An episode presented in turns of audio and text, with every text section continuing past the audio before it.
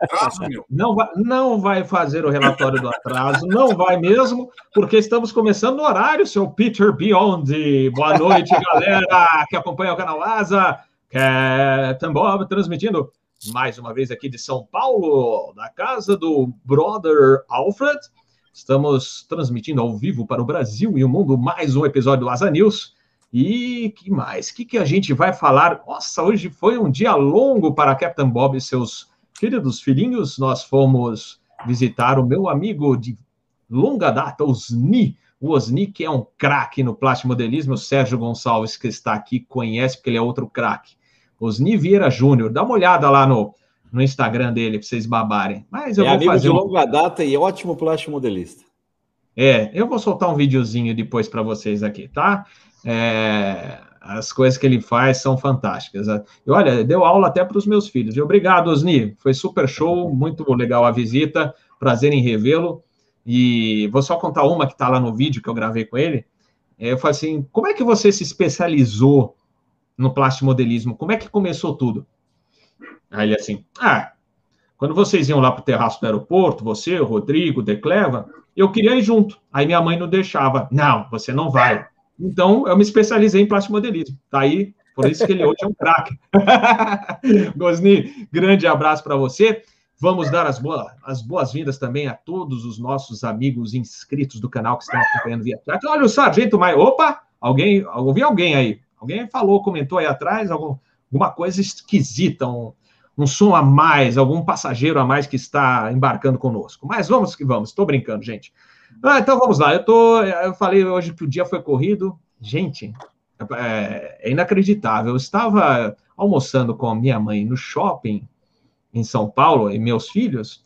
E aí, quando eu olhei no relógio, eram quatro, quatro e pouco. Eu falei, olha, vamos pegar, a gente sai, passa na rua Jaguaribe, que tem a Hobby Trade Center, que é a loja de kits do plástico modelismo. A gente passa lá e vai para casa do meu irmão, onde a gente vai transmitir. E o carro não pegou. Eu falei, ah, não é possível, não é possível isso. Lá no, no estacionamento do shopping center, lá em é, Shopping Genópolis, aí, nada. Eu falei assim, ah, não, é a Lady Murphy, é, ô Murphy, hoje não, por favor. Aí liga para a locadora tal, larguei o carro lá, gente. Eu falei, não, falei, não, o senhor tem que esperar. Eu falei, ah, não, tem live, vocês se virem aí, pega o carro, vou deixar no porta-luvas, e aí pagaram o Uber para eu vir para cá. Mas foi corrido, no fim deu tudo certo, graças a Deus. Vamos lá, vamos lá. Vou dar as boas-vindas aos nossos queridos convidados, que vocês já conhecem de longa data. O querido amigo Sérgio Gonçalves, que eu já falei aqui, plastimodelista de mão cheia, advogado, empresário, e está fazendo, construindo uma obra-prima sobre o Boeing 727. E também ele tem o 727 datacenter.net, o melhor portal sobre o Boeing 727 que existe no mundo. Sérgio Gonçalves, boa noite, bem-vindo agora. Obrigado, amigos. Boa noite para todo mundo que está no, nos vendo aí, participando dessa mais é, a, do melhor canal de aviação do Brasil, do canal Asa, a, a live mais é, concorrida, porque todo mundo comenta. Eu, eu ouço comentários onde eu vou, o pessoal de aviação falando do que está aqui, Bob. Então, parabéns. É, obrigado pela, pelo convite mais uma vez. Em relação ao livro, só vou dizer aqui, eu estava fazendo as contas agora. O livro vai ter mais de 250 perfis de Boeing 727. Todos os, os Boeing 727 brasileiros, um a um. Da Transbrasil, por exemplo, a primeira pintura, a pintura energia colorida, a pintura arco-íris, todos os aviões, todas as cores. É, tá ficando um trabalho legal, viu? aliás, aliás, meu irmão, que é colecionador daqueles modelos de metal, acabou de receber escala 1,200 do Boeing 727 da VASP Super 200 na pintura velha. Ah, Maravilhoso. Viu? Olha lá, deu até eco aí. Olha lá, olha lá. Tem, já, então... O pessoal já, já gostou. Alguém... É, Mas, esse, esse trabalho, olha, eu vou dizer para você, esse trabalho agora da, de, de, pesquisa para o livro, tá me, é, assim, a quantidade de livros que tem aqui na minha mesa, estou aproveitando que não tô, a pandemia, eu não posso viajar, então os dias que eu não tenho que sair para reunião, fico de home office, eu estou trabalhando nisso, a pesquisa é um absurdo, porque assim, o que tem de informações difíceis e que é, a gente não consegue, senão pela ajuda dos amigos, então assim, a quantidade de material do 727 que eu estou reunindo ali, de fontes dispersas, de pessoas, eu estou ligando para comandantes, por exemplo, exemplo, o, o, o 727 da, da Airvias, por exemplo, né? O, o, o, India Whisky, por exemplo, chegou a voar com pintura só branca, só usou com aquela pintura da Sterling. É, onde é que eu acho um registro disso? Em que data ele trocou de pintura? Esse tipo de informação que vai ter de todos os aviões brasileiros, porque o livro vai falar do 727 em geral, mas é, em relação ao 727 brasileiro, ele vai ser a Bíblia para qualquer pessoa do mundo. Como vai sair? Em três línguas, né? Português, inglês e espanhol. Então, eu estou fazendo um trabalho que espero se torne referência nisso, mas é um trabalho de arqueologia. Pode ter certeza. Não, eu já soube pelo George que ele conseguiu um manualzinho para você do, do 727, que você estava precisando um outro, né? Acho que ele conseguiu para é. você a, é. tá, tá, a, colaboração dos amigos está muito grande. Então, eu queria agradecer mais uma vez, participar, agradecer aos amigos. E quem está esperando o livro do Série 7 pode ter certeza, vai ser realmente assim o melhor que eu posso. Eu estou até considerando aqui uma coisa em primeira mão. Estou considerando eventualmente que ele saia, é, talvez até em parte 1 e 2, pela quantidade de material, ou seja, um livro de dois tomos. Nossa, é, vai ser, vai ser aquele livro. Então, tá bom vai aguardar aqui, ansio, todos ansiosos por esse livro, mas vamos. Obrigado. Pode contar conosco, né, né, galera aqui do chat? Eu estou olhando aqui para a direita que eu estou vendo vocês mandando ver aqui. Todos vão querer esse livro, Sérgio. Legal, Pode... obrigado. E agradecendo o Fernando que está falando ali que consulta o site. Obrigado, Fernando. Está ouvindo aí o Osni também, o que você comentou agora, amigo também de longa data, excelente plástico modelista, tem vários aviões dele aqui no hangar. É, eu uma boa notícia porque é plástico modelista, o livro vai ter, vai vir com uma folha de decais para fazer um avião pelo menos de todos os aviões brasileiros, mas uma folha de decais inédita que nunca saiu, não foi lançada antes. E mais, é, é, bom, eu não vou contar mais, não. Só vou dizer o seguinte: eu quero agradecer a ajuda de todo mundo. Obrigado pela força, tá ficando bom. E o site vai ser atualizado com as informações do livro. Então, quando sair o livro, o site vai estar atualizado com muita informação nova, numa versão atualizada. E se conseguir o kit do 727, já passa para o Osni, é, passa para ele, ele, ele, ele, faz um precinho legal e monta para vocês para não ter defeito, né? Porque se, se o Captain Bob for montar agora, vai ser uma tristeza ou perder o decalque, aí não dá. Mas eu vou voltar a montar, viu, Sérgio? Espero, espero o decal novo, espero o decal novo, espero o decal novo do, do, do, livro. Vai ser uma edição especial feita pelo Cris Savidra, lá de Curitiba, um excelente é, artista da, dos decais. Vai, ter, vai poder fazer um VASP 200, é, do, do Super 200, um Transbrasil, um Varig e um Cruzeiro. E vai Ai, vou querer os é, Mas vamos que vamos. Vamos falar com meu amigo Pamplona, grande Pamplona. Ele, hoje ele é avô, aposentado aí na aviação, mas não para, né? A aviação não para porque ele está sempre tweetando, conversando com todos na aviação. Pamplona que voa na Rio Sul e voa na Gol, voou 737NG, o Max na Rio Sul voou o grande 737-500, o Spoleta, né? e era um, um avião, o 500, tive o prazer de, inclusive, participar. Vocês têm aqui no canal, hein? a gravação que eu fiz de vídeo do traslado de Seattle para Miami, Manaus e Galeão com o comandante Irineu de Master do, do voo de traslado do Serra Serra Golf. É um super avião, muito legal 737. Agora virou, como o pessoal falou, inclusive na live do cafezinho, virou clássico agora. Mas é, sempre foi um avião interessante. Não é, Pamplona? Ah, era, era, era um, como é que eu posso descrever? Ele, ele, tinha um motor fantástico, porque ele era curtinho, era levinho, e a gente posava ele em porta-aviões, se quisesse, porque ele era de uma performance maravilhosa. Mas, começando aí, eu queria agradecer ao pessoal que está acompanhando a live, o pessoal que está com a gente aí, vai ficar aí até é, um pouquinho mais tarde, agradecer a presença aí do meu amigo Peter, do Sérgio também, que vão ser companheiros de live aí, é sempre um prazer dividir a tela com vocês. E dizer para o Sérgio que um livro que tem dois tomos já é uma enciclopédia, já não é mais só um livro, né? Se ele tem mais de um volume, ele já, já vira uma enciclopédia, né? Você sabe que esse e... é um dos nomes previstos para o livro. Eu estou com dois nomes para escolher, um deles é Enciclopédia 727, entendeu? Exatamente por tomo, tá o, tomo, o tomo 100 e o tomo 200. Tá vendo? E queria dizer que tá Fala, fala. Tá quebrando pau lá. O, o Suellington Júnior botou o metário aqui do Galeão aqui, ó. Tá quebrando pau lá no Galeão. e para variar aquelas tempestades de verão, né? Mas como a gente é. diz, né, Bob? CB no ar, aviador no bar, né? Não é assim? Ou CB no céu, Capitão Bob no hotel. Aviador no hotel. Mas é isso aí, vamos. Isso aí, o, o velho Amorim Filho da Band já falava da, da Rádio Bandeirantes, ele fala assim: CB no céu, Amorim no hotel. Mas vamos lá, vamos lá. O é, que, que eu ia falar, Pamplona? Bom, pelo menos aqui não está chovendo. Caiu uma trovoada nessa madrugada aqui, e felizmente Capitão Bob não acordou. Né? Então foi bom, porque aí o sinal que o sono, ó, estava precisando recuperar mesmo. De qualidade. Né? De qualidade. Mas vamos também falar agora aqui de United States of America, from Atlanta, Georgia, Mr. Peter Biondi. Towers is Delta 104, 104 established ILS 8 right. Ele que é jornalista, consultor analista Aviation Airport Management e também em Safety. Bem-vindo, welcome aboard, Mr. Peter Biondi. Obrigado, é um prazer estar aqui, é gostoso aqui. Eu fico contando os dias aqui. Falei, puxa vida, como é que eu vou falar de aviação aqui? Tanta coisa interessante, não tem ninguém para falar, né?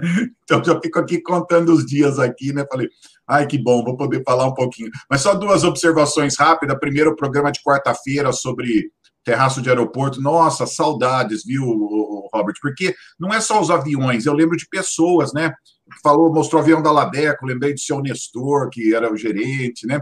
Então, não é só aqueles aviões, é toda uma lembrança, né, de amizades eh, que a gente tinha, né? Então, foi muito legal o programa. E só uma historinha rápida, você falou que quebrou o seu carro. Uma vez na British Airways, a gente estava esperando, teve a corrida Fórmula 1 no domingo, e embarcaram vários pilotos com a gente. E na segunda tinha o voo, e o Rubens Barrichello estava no voo.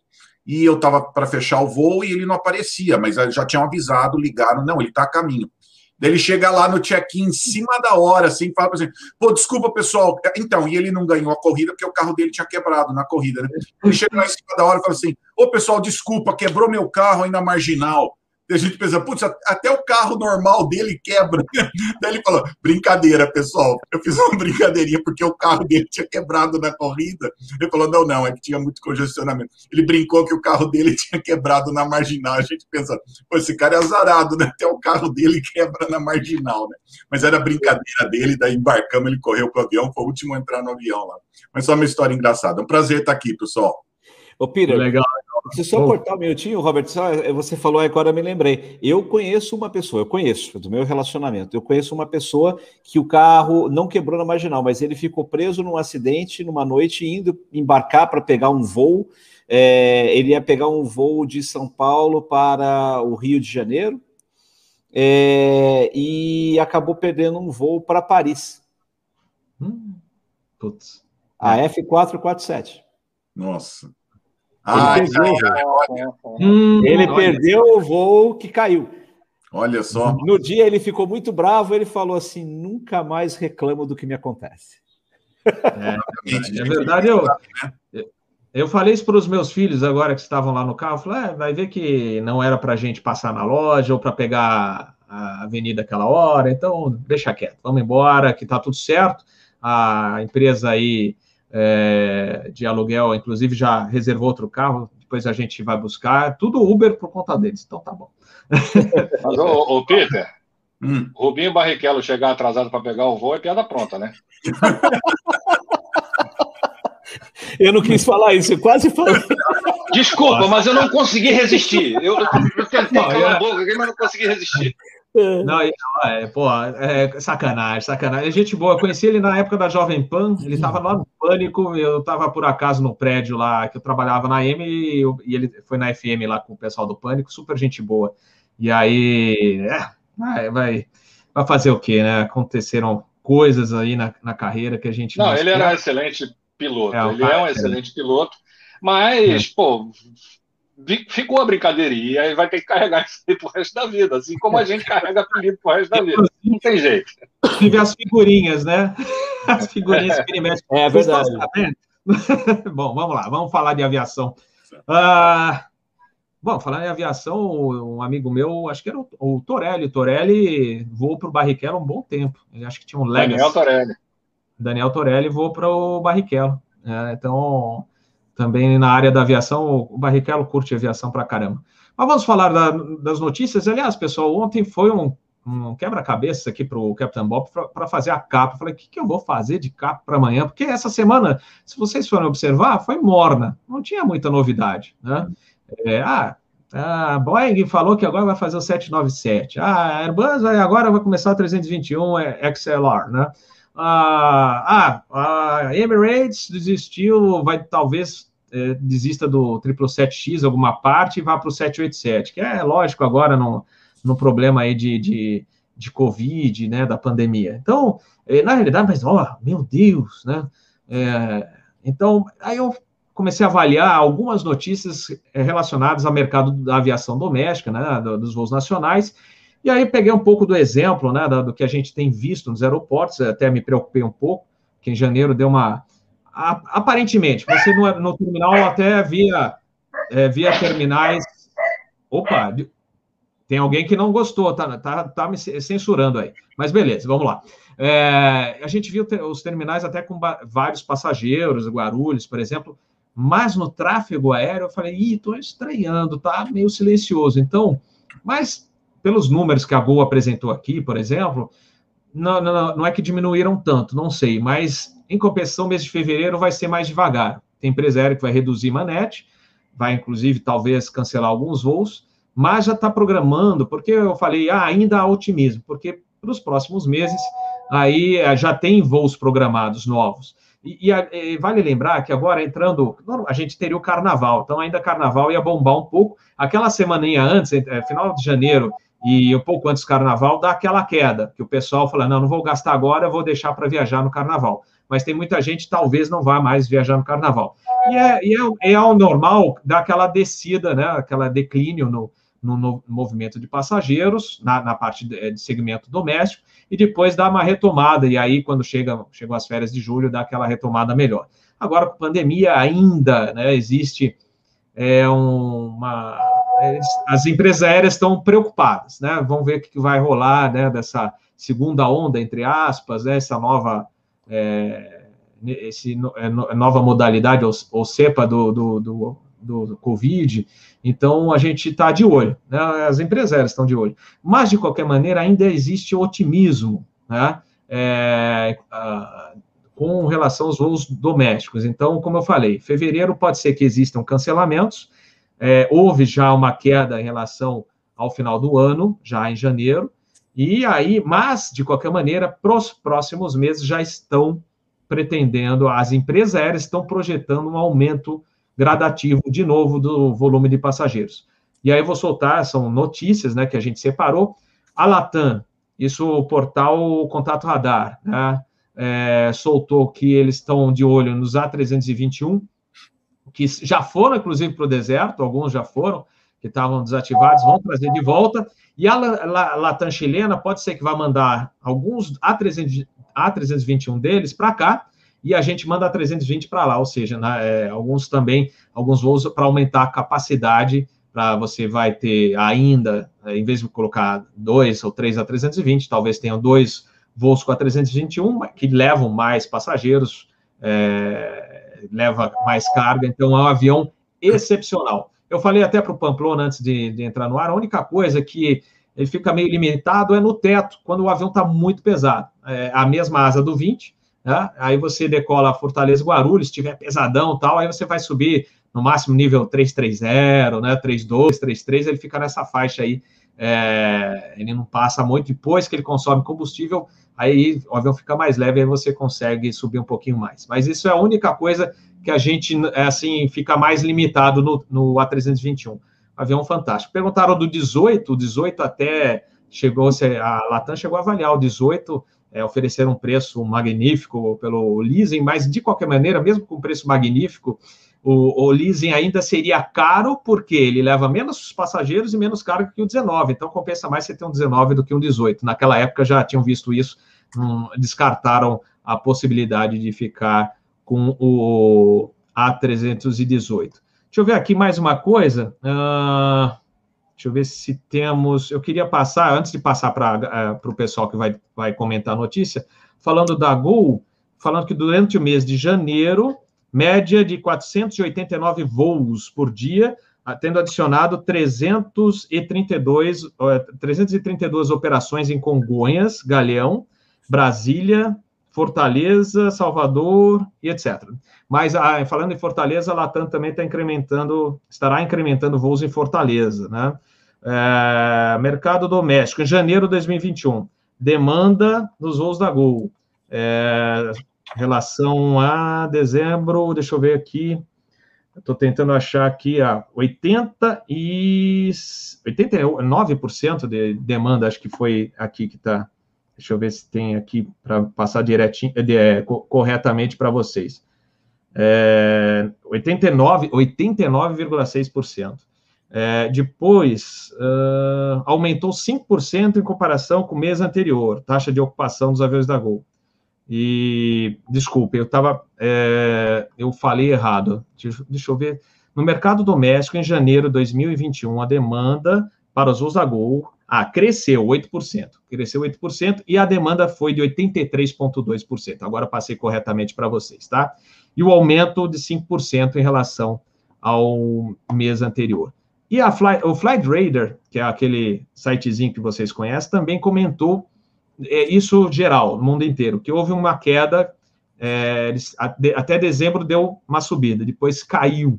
Mas eles mesmos estão falando aqui, caiu até por causa das restrições nos países é, para entrada de estrangeiros, né? É, então você tem observado, a gente tem comentado aqui, que fecha fronteira na Colômbia, fecha fronteira no Peru, é, Portugal, uh, Reino Unido, então está tudo restrito. Então houve realmente uma queda em relação ao, ao mês de dezembro, mas eles esperam também que isso aí deverá voltar a crescer com, é, com a liberação de fronteiras, a vacinação, etc., ao longo desse ano, vai demorar um pouquinho, mas teremos boas notícias. Já falei bastante, é, qualquer coisa que eu é, precisar complementar para vocês, vou passar então a palavra ao comandante Pamplona.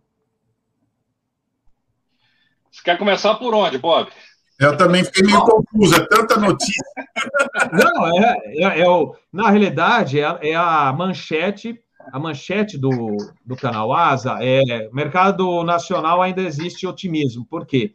Porque, apesar da, da queda esperada, e que a gente já está observando, é, principalmente mês de fevereiro, é, já é esperado, até por causa de, uh, do, de, por exemplo, restrições em Manaus, a gente, a gente tem uma queda normal de, de turistas viajando, é, você tem a, o período de baixa estação, né? Que normalmente as empresas aéreas, antes do carnaval, entre final de janeiro e antes do carnaval, o pessoal deixa de viajar, né? Pra, é, economizando para viajar no carnaval. Esse ano vai ser atípico que vai ser, não vai ter muita festa, mas de qualquer maneira deve ter um movimentozinho. Mas é um, é, começa um mês de baixa estação. Mas a, tem empresas aéreas, por exemplo, cancelaram, talvez cancelem voos em fevereiro, mas já estão programando voos novos para é, março, abril, maio, vai ter um aumento na, no número de frequências, né? E a gente observa também, é, no caso da Latam, dos A321, que já está mandando vir de volta, segundo o portal Contato Radar. A Gol teve um, um bom é, número em janeiro, mas acredito que em fevereiro também exista uma, uma, uma segurada na, nas manetes, né? E mais volta a crescer. Uh, então é isso, é isso que eu, eu passei para vocês. É esse, é, é, aquela, é aquela, as empresas aéreas estão de olho no que está acontecendo no mercado nacional. A gente vinha com uma subida até o mês de dezembro, aí agora começou uma queda, mas é uma queda esperada até pela baixa estação. E aí deve, eles esperam, pelo, pelo que eles estão apresentando aqui, é, Latam trazendo mais 21 que estavam já no deserto. É, por exemplo, empresas aéreas que é, já falaram que a partir de março, abril, devem precisar de mais aviões, vão colocar na ativa. Aliás, a Latam colocou, acho que um 20, eu fiquei vendo no grupo de WhatsApp, na semana passada reativou outro que estava parado.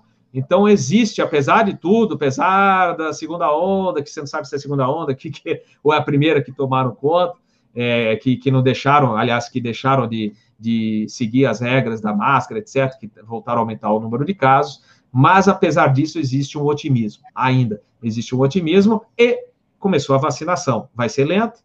E no internacional, devido às, às, fronteiras fechadas, a gente já sabe que existe essa queda, tanto que o Flight Radar no sistema fez a pesquisa de estatística, houve a queda já a partir do mês de dezembro, mas o próprio site do Flight Radar já fala, a gente acredita que vai melhorar no decorrer desse ano por causa da vacinação, a, a abertura de fronteiras, etc. Ao longo do ano isso aí deve melhorar. Mas o, é o título da, da nossa capa de hoje é Mercado Nacional, voos domésticos. Ainda existe otimismo por parte das empresas aéreas, tanto que, apesar da queda agora no início do ano, esperado até, eles já estão programando novos voos, vão precisar de mais aviões. É isso aí, Pamplona, manda ver.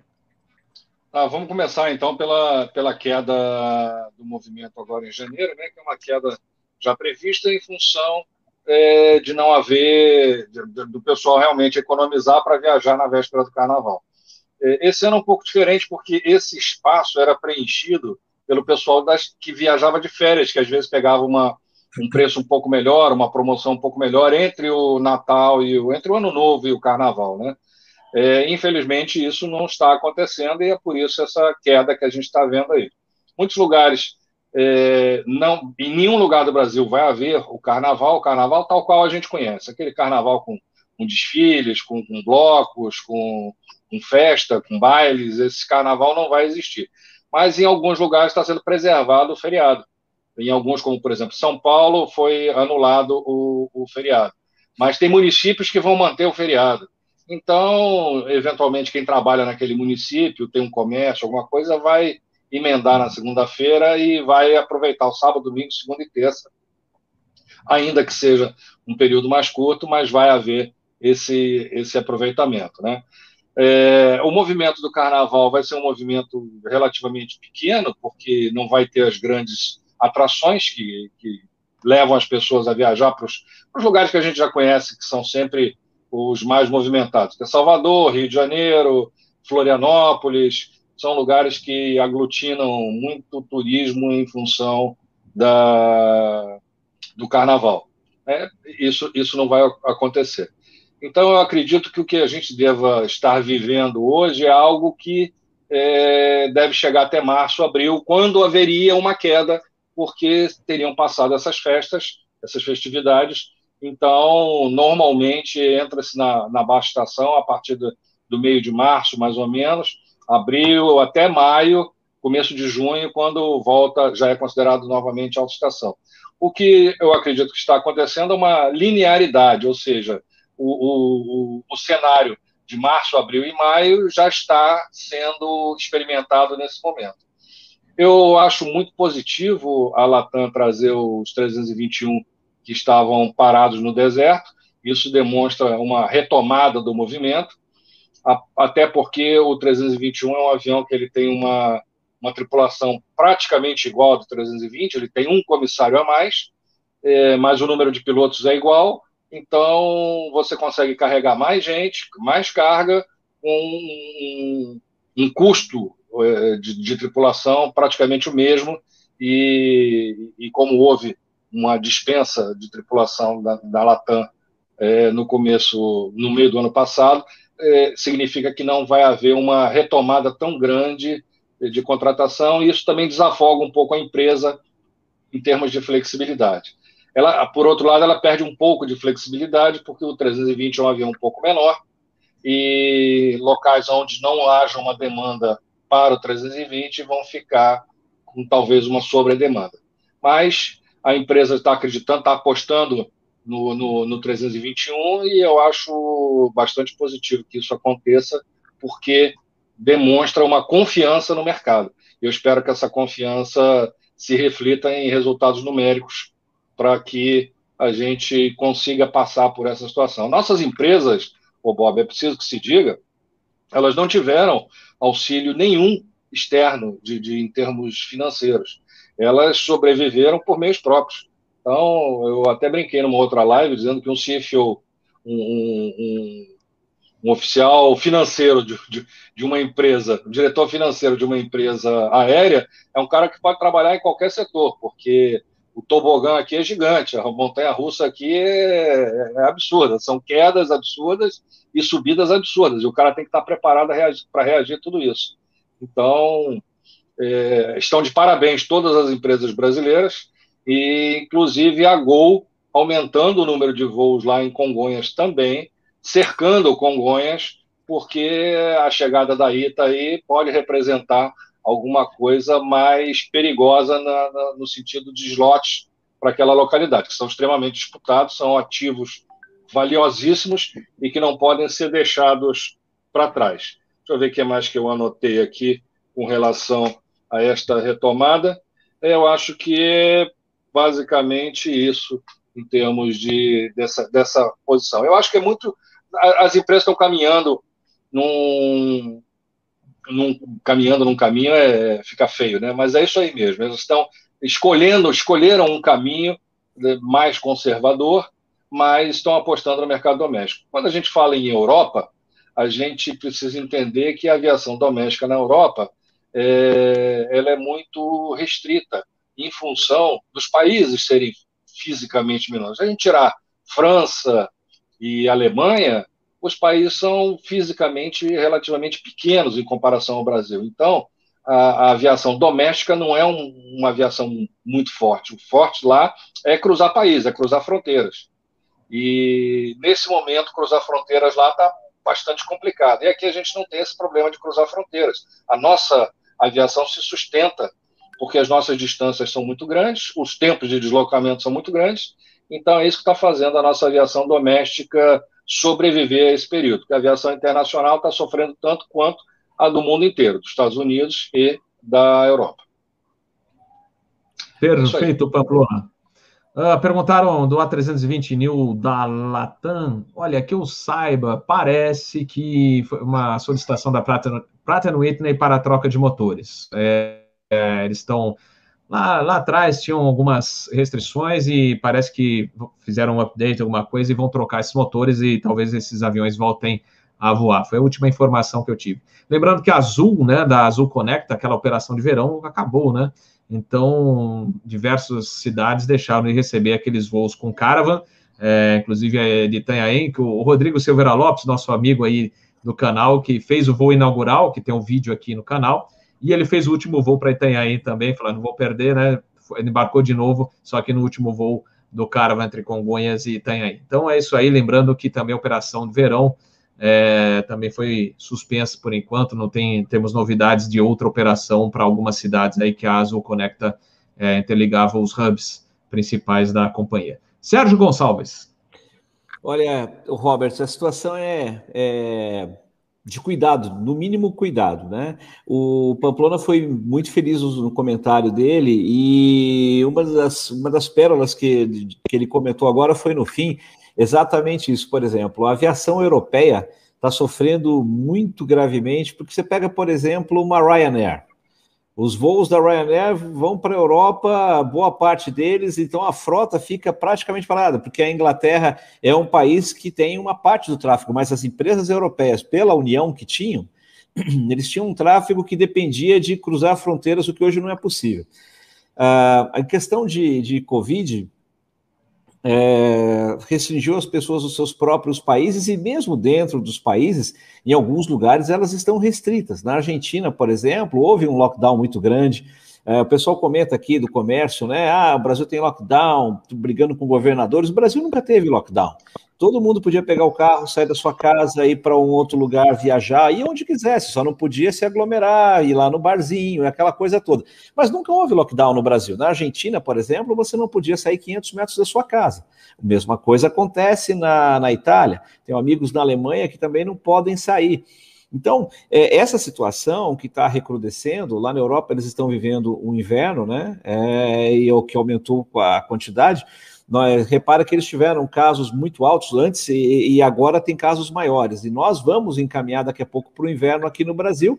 Estamos no meio do verão e os números também continuam altos. O que, que eu quero dizer com isso? É, as empresas têm que se programar para trabalhar a carga, têm que se programar para trabalhar uma volta de fluxo, mas essa troca de equipamentos, por exemplo, para otimizar, ao invés de dois voos de A320, um voo de A321, faz todo sentido quando você começa a analisar o seguinte: caiu a ficha para as pessoas agora de janeiro para cá, que a pandemia não ia acabar em 2020 como nós imaginávamos. Infelizmente, ela continua e ela tem a tendência de ir embora com a vacina, mas mesmo os Estados Unidos, com toda a capacidade deles, imaginam terminar de vacinar as pessoas somente no final do ano. Então, 2021 será um ano também de recuperação.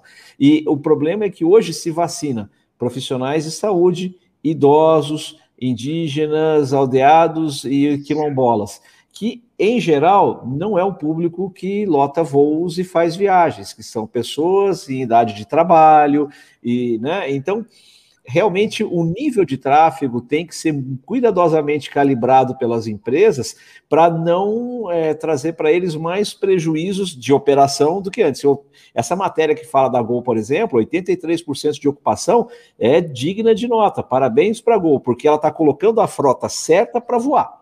Ela não está no, no lugar certo, não é verdade? Então, assim, é, parabéns para os nossos, é, para as nossas empresas que estão se mantendo, como você disse, o Pamplona lembrou. Sem ajuda governamental, nós falamos isso várias vezes no ano passado, não foi, Peter? Nós comentamos várias vezes que o Brasil não ia ter dinheiro para ajudar as empresas aéreas, né? É, nem mesmo com redução de impostos tá certo? O que seria o mínimo de se esperar. Vamos reduzir ICMS no seu combustível, vamos reduzir taxa aeroportuária, aquela coisa toda. Tudo isso, na verdade, poderia ser feito. Enfim, então as empresas estão trabalhando bem. Vem até uma nova empresa aqui no Brasil. Uh, parece que vão, vão chegar logo, logo, vai chegar logo, logo o primeiro avião por aí. Então, é, o mercado está certo em tomar cuidado, calibrar bem os voos, porque eu acho que a demanda forte não retorna. Mas essa demanda que está aí está se mantendo firme mesmo em tempo de recrudescimento da doença. Então, eu não imagino um aumento muito grande de número de voos tão cedo. Se nós vacinarmos bem, se entrar vacina no mercado privado que permita que empresas vacinem seus funcionários, seus executivos, que permita que pessoas que, que queiram antecipar a sua chegada de vacina possam se vacinar, aí sim eu acho que a aviação pode acelerar o seu, seu retorno. Pelo menos é o que eu vejo hoje. Perfeito, Sérgio. Olha, o Rodrigo, que eu comentei agora, ele mencionou que os pilotos da própria Azul Connect falaram alguns, alguns voos deram mais certo, tal. Acho que os próprios passageiros devem ter feito uma força, ou alguém é, da, da área política, talvez, né? Fez uma força. Paraty, por exemplo, ele mencionou aqui, Angra. Então, é, esses voos ainda serão mantidos é, pela Azul Conecta. Então, vai ter alguma coisa ainda que o pessoal vai poder contar com essa, esse serviço legal aí operado com Carvan. Peter Biondi. Uh, eu sei que a gente gosta de voo, né? Tem mais voo, menos voo. Mas para quem tem que pagar as contas, você está preocupado é com o lucro, né? Ou com o prejuízo. É só voar, é voar com lucratividade, né? Então eu sei, nossa, aumentou os voos, eu fico preocupado assim, está dando lucro, esses voos estão sendo suficientes para pagar a conta, entendeu? É. Então é duro ter que sair do lado do entusiasta para olhar pelo lado do administrador, né? Que tem que pagar a conta e fala: peraí, vamos, vamos tomar cuidado também, não é só colocar voo porque está acabando, os voos uh, porque está acabando a transmissão do vírus tal. Esses voos vão dar lucros. Lembra que tinha companhias voando em 2019 normal e não estavam tendo lucros, viu? Não é porque eles tinham um monte de voo que a empresa estava indo bem, né? Então, muito cuidado mesmo nessa análise para onde voar, quando voar, quantos voos. É, tem que ser muito cuidadoso né, com as contas nesse momento. E também para não criar um excesso de oferta, né? Porque está todo mundo com um monte de avião, tripulação vão voltar, e aí? Todo mundo põe muito voo, não vai ter passageiro, ninguém vai lucrar e tudo bem, tem 500 voos e só 100 dão lucros, né? Então é duro ter que pensar nesse lado de quem tem que pagar a conta e tal, né? tem que fazer a conta todo dia, né? Ninguém está sossegando, é todo dia você tem que analisar. Você toma uma decisão hoje, pode ter que mudar amanhã, né? Então não está dando para seguir aquela lógica que todo ano tem. Ah, essa época do ano isso acontece, daí você Está muito diferente. Eu até expliquei que os sistemas de revenue management tiveram que voltar tudo a ser manual, né? Antes eles alimentavam os computadores, fazia 90% do trabalho. Agora tem que olhar todo dia, ler jornal, assistir televisão, para tomar uma decisão se vai colocar um voo ou não, né? De um dia para o outro, dá uma crise em algum lugar aí, em Manaus da vida, né? Você já tem que mudar tudo, né? Muito delicado. Mas apesar de tudo, pessoal, é que todo mundo adora comparar com os Estados Unidos. Pessoal, compara com o resto do mundo. Brasil está bem. Vê o que tem de voos aí comparado com o resto do mundo. Nossa, eu olho aí no Flight Radar, falo, nossa, quanto voo aí, né? Muitos poucos lugares do mundo estão tendo esse volume de passageiros e voos que o Brasil tem, viu? É muito lugar aí, está muito apertado. Estamos torcendo pelas companhias, mas é um momento cuidadoso mesmo. Não é também só aumentar voo e, e, e ter que ver o, o, nível tarifário, né? Se, se as pessoas vão pagar uma quantidade que você paga a conta no fim do mês, né? Voar é fácil, pagar a conta é o mais difícil. é por aí. É verdade, é verdade.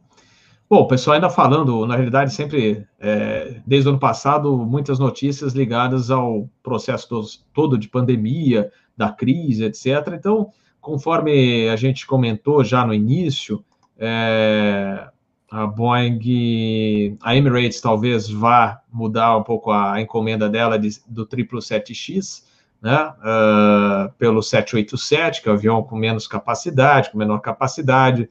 É, por outro lado, a Boeing agora, é, vendo a, a, própria Airbus, é, parece que uma anuncia, é, faz um anúncio e a outra corre, né, vai atrás. É, é, eu acho até que o mercado vai precisar, devido à redução do número de passageiros, de, de aeronaves como o A321LR e o, e, e o XLR, que agora a Airbus é, iniciou o processo de fabricação do primeiro, e a Boeing fala, putz, grila, é agora? Vamos correr atrás. Então, vamos lá, vamos dizer também que o 797 a gente vai pensar em algum avião intermediário aí entre o 737, 787, larga aí, porque os caras já falaram que estão começando com o A321 XLR, então vamos lá é, colocar o, o, falar que o 797 vai sair do papel.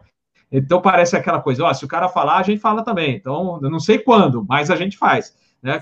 E tem que lembrar o seguinte, né? A Boeing tomou um, uma. Não só com o Max, mas com o 777 novo. É, gente que tinha encomenda firme já cancelou, caiu drasticamente né, essa, esse número de encomendas. Então, está passando ainda por um momento é, difícil, um prejuízo daqueles. Tudo bem, eles têm é, segmento de defesa que vende a beça, eles têm outros recursos aí, mas a área da aviação comercial está difícil. E você começar um projeto novo, é um custo absurdo. Mas eu vou deixar então para o Peter é, comentar essas notícias aí da é, é o lançamento do, do XLR, a Boeing correndo atrás dizer que vai nascer o, que vai sair o 797 e a própria Emirates dizendo, olha, eu já já estou quase desistindo, vou pegar o 87 que é menor. Bom, então começando aqui com o XLR, é, na verdade, escrevi um ano e meio atrás, escrevi uma matéria para a Airline Geeks justamente sobre isso, como o XLR podia mudar o environment de competição no mundo, né? Criar rotas que não existiam antes, né? Eu escrevi uma matéria exatamente, acho que um ano e meio atrás, né? Então eu estava olhando, né? Então eles estão praticamente uh, produzindo as primeiras peças do avião, começando a montar, né? Esse avião pode levar até 244 passageiros em classe única. Uma outra coisa que está mudando, mais espaço de, de para as malas, os overhead bin para mala, isso é importante se você quer fazer voo longo, né? Passageiro gosta de levar mais coisa com ele dentro do avião, né? E então isso é uma outra coisa boa do avião, aumentando quase 700 nautical miles em relação ao LR, né? Que já está voando aí, né? Então, só para curiosidade, eu peguei algumas rotas, por exemplo, que ele poderia fazer. GRU Miami direto, um, um LXLR tranquilo. São, são 3.550 nautical miles de GRU a MIA, e esse avião faz quase 4.700 nautical miles tranquilo, com alternativa ali, Fort Lauderdale até Orlando ali, tranquilo, né? E uh, dá para fazer Guarulhos, Orlando, até Guarulhos, Nova York, são 4.150 nautical miles, com um pouquinho aí de... Mas um recurso que as empresas usam é o de ter outras classes, por quê? Daí você ganha muito mais dinheiro num espaço menor com menos peso no avião. Isso é um jeito de você prolongar a, a, poder fazer rotas mais longas e sem ter que ter o, o peso máximo, né? Você vende mais, o que foi o que a Azul fazia de Belém, né? Ela, o assento do meio, ela deixava vago, porque não podia, o avião está muito pesado, mas ela vendia aquilo como uma coisa extra. Então, os passageiros dos dois lados pagavam um pouco mais para ter aquilo. Então, é um jeito inteligente, né, de, de ganhar, né? Então, olhei, por exemplo, o Atlântico Norte vai ter mudanças, vai fazer Nova York, Paris, uh, Guarulhos, Lisboa. Olhei aqui, dá para fazer Porto Alegre e Miami também, tranquilo. Olha, olha as novas rotas que pode se criar com um avião desse, né? E só tem ideia as companhias que estão uh, comprando esse avião, a, a América quase 50, 50 aeronaves, a Indigo Partners, que é da JetSmart, que vai parecer que esse avião é na América Latina, viu? Então, só para saber, a JetSmart aí do Chile pode começar a fazer aí um Santiago, Miami direto com esse avião aí. Eles se encomendaram. A JetBlue encomendou 13 aeronaves, provavelmente vai começar a fazer Boston, Europa, Nova York, Europa. Então, você vê como pode mudar a competição no mundo com isso, né? Rotas que não, nunca existiam poderão agora uh, ser possíveis, né? Então, voltando e agora indo para a Boeing, né? Uh, então, Uh, a, a, notícia, quando o pessoal traduz aí no Brasil, fica um pouco mais impressionante, né? Mas, na verdade, não foi uma declaração. Foi numa entrevista do dia 27 de janeiro, alguém fez uma pergunta. Então, ele respondeu uma pergunta, não foi que ele fez uma declaração. Mas você sabe como é jornalista. O cara respondeu uma coisa, você já aumenta, já. Ele está falando isso, né? Então, não foi que realmente tem já é, uma definição ele falou é que tem estudos, e isso já tem faz tempo, não é porque ele falou naquele dia, entendeu? Todo mundo já sabe que eles estão estudando. É, uma... é fácil, né, Peter? É fácil falar, ah, não, a gente vai lançar o projeto. Se o cara falar, fala que a gente também vai lançar, mas deixa quieto. Então tem que tomar cuidado, às vezes, com essas coisas que alguém fala um pouquinho, você aumenta e põe coisas que não foi falado, né? Mas todo mundo já sabe que a, que a Boeing está pensando nisso, porque é uma das possibilidades de concorrência, né? Uma das discussões, porque eu leio em inglês a notícia em outros lugares, né? Seria ver se eles esperariam ter um motor mais eficiente ou não. Então, isso seria uma coisa que poderia dar uma vantagem para o avião. Vamos esperar mais um pouco para ver se sai uma tecnologia de motor melhor ou não. Então, se eles esperassem, eles têm mais chance. Porque, tecnicamente, eles concorreriam com o Airbus 321 L, L, L, XLR, né? que é um avião. Então, uma coisa que também que estimar, qual o potencial de venda desses aviões, né? Será que a, a Airbus já pegou uma boa parte do mercado? Quantos aviões a Boeing conseguiria vender, né? E outra coisa interessante que eu chequei com uma pessoa é a possibilidade de ter uma, a Boeing, Boeing fazer três versões em vez de duas porque o 737 e o 10 não vendeu que nem eles esperavam.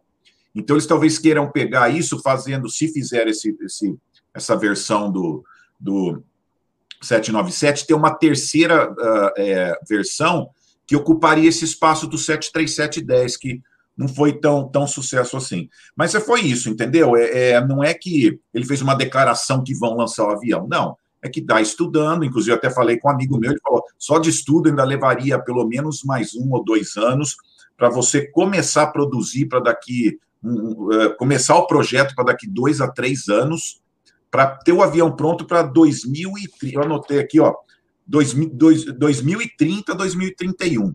Então, mesmo que começar alguma coisa. Já era, já era. Chegaria no mercado até 2030 e 2031. E até lá a Airbus vai fazer festa aí com o XLR, né?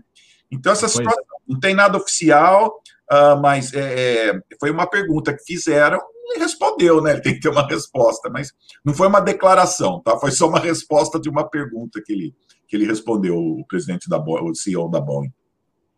É, e a Emirates reduzir do, do 777 para o 87 é acho que é natural, né? Acho que eles estão Fala assim, poxa, e o 87 já está pronto, né? É um avião que você já, já tem aí. O, o 777, tudo bem, ele já já está voando tal, mas é o 87 já passou também por uma fase de, de panes, etc., já correções, então o outro vai ser novidade, né? Não é verdade? Sérgio, gostaria de comentar? É, antes só de comentar, eu vou é, responder uma pergunta do Igor, comentou Igor Carneiro, comentou uhum. com a gente agora há pouco e fez uma pergunta: o que, que poderia ser feito no âmbito jurídico para ajudar as companhias aéreas nesse período de pandemia? Perguntou para mim e estendeu depois a pergunta também para o Peter.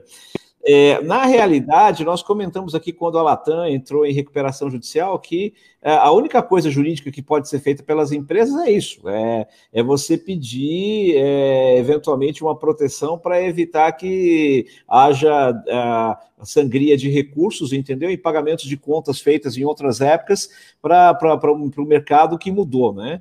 Existe no direito uma teoria chamada é, é, da teoria da imprevisão. Você não tem certas coisas que você não consegue prever. Todo contrato vem aquilo lá, né? Caso fortuito ou força maior. Quando a situação se, se altera, você pode rever contratos, mas em geral, você tem que ir diretamente, um a um. Vou renegociar um fornecedor, renegociar outro.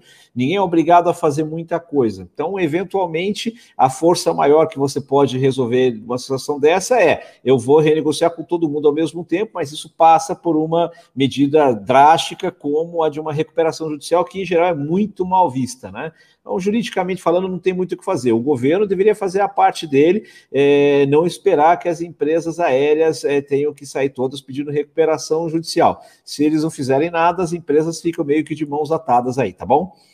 Agora, indo para para a questão aí da resposta do que você está falando, da, da, da, Airbus, a Airbus está com o avião certo, na hora certa, num estágio de desenvolvimento muito avançado. É, eles deram essa felicidade, né?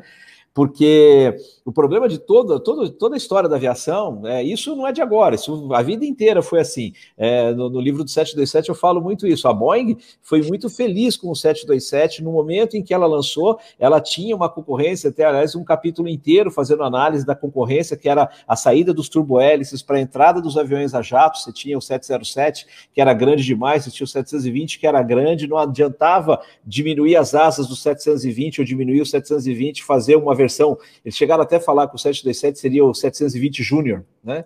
Para colocar, porque ele é um avião feito para longas rotas, então não ia dar certo naquele pouso e decola dos voos curtos, tinha que ser um avião totalmente novo. Então, quando uma, quando uma fábrica é, começa um projeto, é sempre algo como o Peter falou aí, coisa de 10 anos, para você colocar o avião né, no mercado corretamente. É, se a Boeing já tivesse em estágio mais avançado, poderia ter o avião mais rapidamente. Não havendo essa condição, ela vai ser obrigada ou a fazer algumas mudanças no, no, no, no Max, tá certo? Para tentar aumentar o alcance dele em alguma maneira, como você falou, sacrificando eventualmente capacidade, mas dando um pouco mais de alcance, como foi como o Airbus começou com os A321, né? O LR, aquela coisa toda, mas um avião próprio mesmo a matéria que você mencionou, ela fala que os aviões poderiam estar voando em 2026, que, que poderia ter protótipo em 12 meses. Eu considero isso impossível. Não, não, não vejo condições para isso acontecer nesse momento. Então, eu acho que a Airbus vai realmente nadar de braçada com esse avião aí, que, que, que parece ser o que o mercado precisa no momento. Já quanto à troca da Emirates para os Dreamliners, também é, é, aquela questão. Nós vamos voltar a ter um mercado internacional pujante, porque, de um lado, a demanda existiu, tanto que eles tinham né, a quantidade de, de Dreamliners, é, de, de 777s voando na Emirates e A380. Na época anterior à pandemia, você tinha um movimento crescente do tráfego aéreo mundial com demanda crescente. Quando se tornar possível viajar de novo, as pessoas estão loucas. É como aquele efeito né, da bola recuada. Tá todo mundo em casa, todo mundo louco para viajar. É, é, só a questão disso ser possível de novo. Quando que vai haver demanda a reprimida, né, Sérgio? Exatamente, a demanda reprimida. Quando que nós podemos dar vazão a essa demanda é a primeira pergunta. A segunda é: as pessoas conseguirão ainda ter dinheiro para viajar? Porque tem muita gente perdendo emprego, tem muita gente queimando as economias. Então, tem toda uma questão aí para fazer isso acontecer. Então, infelizmente, eu acho que também o 777 é, novo não vai emplacar nos mesmos números que a Boeing esperava. O Dreamliner é um bom avião, um avião econômico, já passou pelos problemas de dentição, né? Hoje é, é eu, eu considero assim, talvez um dos aviões mais gostosos de voar hoje é o Dreamliner, porque ele é silencioso, o ar dentro dele é muito gostoso de se respirar, né? É confortável. Então, eu vejo essa troca como algo bem natural. Mais um problema para a Boeing. Realmente, a situação para a Seattle não está confortável. Infelizmente. É verdade. O Richard, grande Richard, abraço para você. Ele lembra bem também que o próprio 21 XLR pode concorrer com a 330 Nil, né? Então pode fazer concorrência para o próprio avião da, da Airbus, é, dependendo da necessidade da, da, empresa aérea que precisar do avião fazer internacional, né? Pode até é, deixar de vender talvez um 30 Nil para a empresa que deseja pegar o, o A321 XLR, mas é bem observado. Pamplona, manda ver. É, eu queria fazer primeiro um histórico. Eu fiz uma, uma, uma thread no Twitter em novembro chamada O Dilema da Boeing. em que eu abordava exatamente a falta do 757, a chegada do 321 XLR. A gente precisa entender que um projeto desse leva 10 anos e como o 787 prejudicou a Boeing hoje. Porque o que, que aconteceu? Quando ela começou a projetar o 787, ela projetou para um determinado mercado e ela esperava que o avião entrasse no mercado e entrasse firme sem nenhum tipo de problema. Como ela teve uma série de problemas, ela teve que atrasar o projeto do 787, ela teve o problema das baterias que pegavam fogo, e aí ficou toda a frota no chão, ela teve que eh, fazer um, uma série de, de ajustes financeiros, muita gente desistiu inicialmente do avião, o avião, para se provar, ele precisou levar muito mais tempo do que necessariamente ele levaria. O que, que aconteceu? A Boeing, naquele momento, ela não tinha fôlego para desenvolver um novo avião, porque ela estava dedicada ao 787. Exato. Aí ela fez uma escolha. Ela fez uma escolha de criar o, o Max, porque o Neo, o 320 Neo vinha aí e ela precisava oferecer algum produto para os seus clientes, senão ela ia perder a clientela. E naquele momento, o, o que pareceu financeiramente mais viável foi fazer o Max, botar o motor 400 no Chevette. Aí o que, que aconteceu? Infelizmente, é, deu os problemas que a gente está vendo aí. O, é, era, um, era um produto, era um avião que já vinha na quarta geração, na terceira geração, foi criada uma quarta geração para esse avião, e ele não pôde concorrer com um avião que estava na, na, sua segunda geração. E ele permitiu esticado, era um avião mais alto, o 320 é um avião muito mais alto do que o 737, então com isso ele permite ser esticado é, mais, porque a, a, a, a, alavanca dele fica muito maior, então ele permite ser esticado. Os trens de pouso dele são mais reforçados, ele já era um avião mais pesado, então botou um motor novo ali, o avião ficou uma, uma fera. Ele vai ter, é, para você ter uma ideia, esse XLR, ele vai a 8.700 quilômetros, vai, vai atingir 8.700 quilômetros, e o, o, o 737, o MAX, vai a 6.500 hoje. Então, nós temos uma diferença de 2.200 quilômetros, que faz toda a diferença num voo mais longo. É, é, o, o, o, novo avião, ele deve suprir esse mercado. Ele vai ser um, ele vai ser um 757 remodelado. Ele vai ser um 757 novo. Ele vai pegar o mesmo mercado que o 757 fazia, que é o mercado que o, o, o 321 XLR está mirando. Ele vai ser mais econômico, vai ter partes em compósito, porque agora a Boeing tem a expertise de trabalhar com compósito que ela aprendeu com o 787. Ele deve ficar ali entre 190 e 250 assentos, mais ou menos, dependendo da, da configuração que, ele, que for adotada. E ele vai ser exclusivo para passageiro, ele não vai ser um avião transportador de carga. E essa é a diferença entre um 330, pegar um 330 ou pegar um avião desse. Vai depender do mercado que você opera. Se você opera no mercado que tem carga, você pega um 330. Se você opera no mercado que não tem carga, é só passageiro, mercado eminentemente turístico, por exemplo, Ilhas do Caribe. É, um voo da Europa para o Caribe. É um voo que não, não, não, não tem carga. Os, os, que a Norwegian fazia com o 787 pode muito bem ser feito com o 321 ou com o 797, o, o que por enquanto tem o nome de NMA, né, que é, é New Mid-Size é, é, Airplane. Então, é, são mercados que teriam que anteriormente ser supridos e atendidos por um wide body, porque era o único que cumpria essa é, finalidade de, de, de, um voo tão grande, vai poder ser atendido por um narrow body, que consome muito menos, o custo operacional é infinitamente mais baixo. É, voltando àquele assunto que vocês falaram aí dos, de 2031, pois é, eu também li, o, como o Sérgio, a informação de que o cara teria, que a Boeing teria é, em 12 meses um protótipo montado para voar em 2026. Eu uhum. acho isso uma loucura. Eu, eu acho que isso é uma jogada de marketing. O prazo bate com esse que o Peter deu aí mesmo, 2030 e 2031, para você começar do zero. Não tem como. É, é um projeto novo.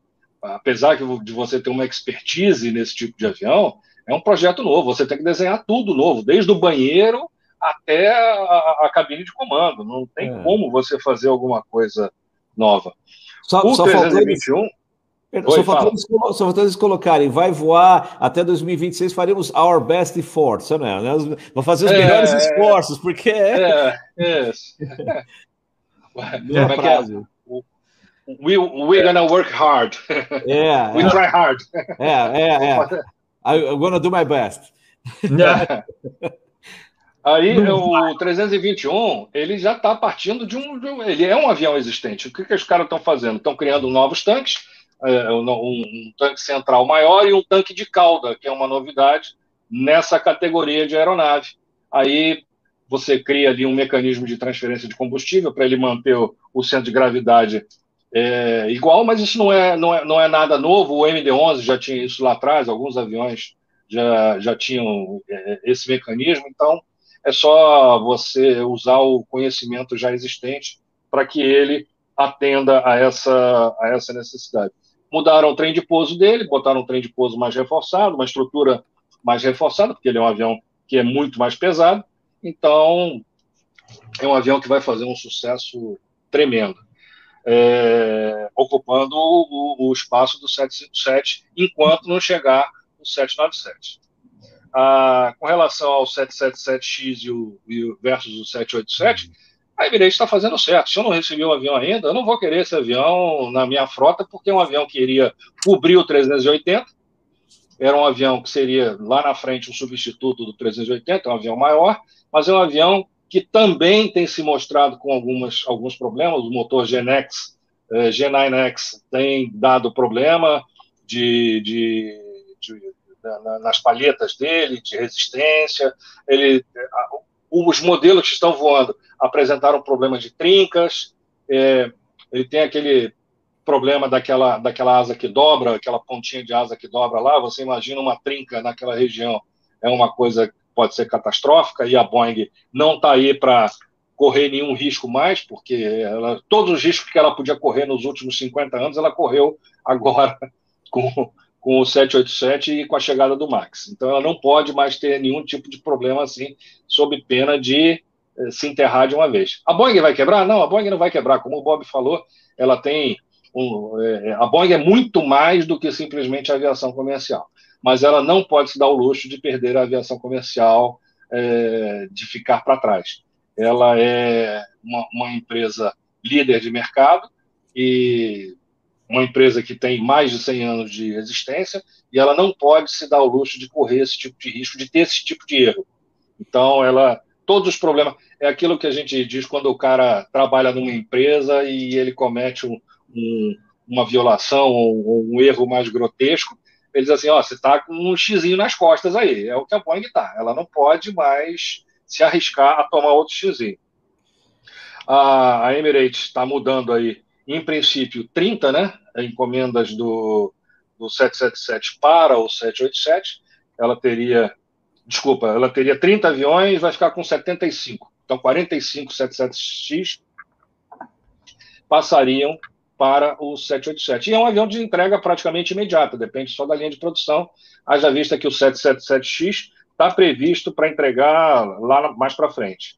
Ela ainda vai receber Não, 50 350 é. em 2023, é 50 350. É. Esses 50 350 vão fazer o papel que o 77X é, faria. E o 350 já está aí, já se provou, é um avião testado, como o 787.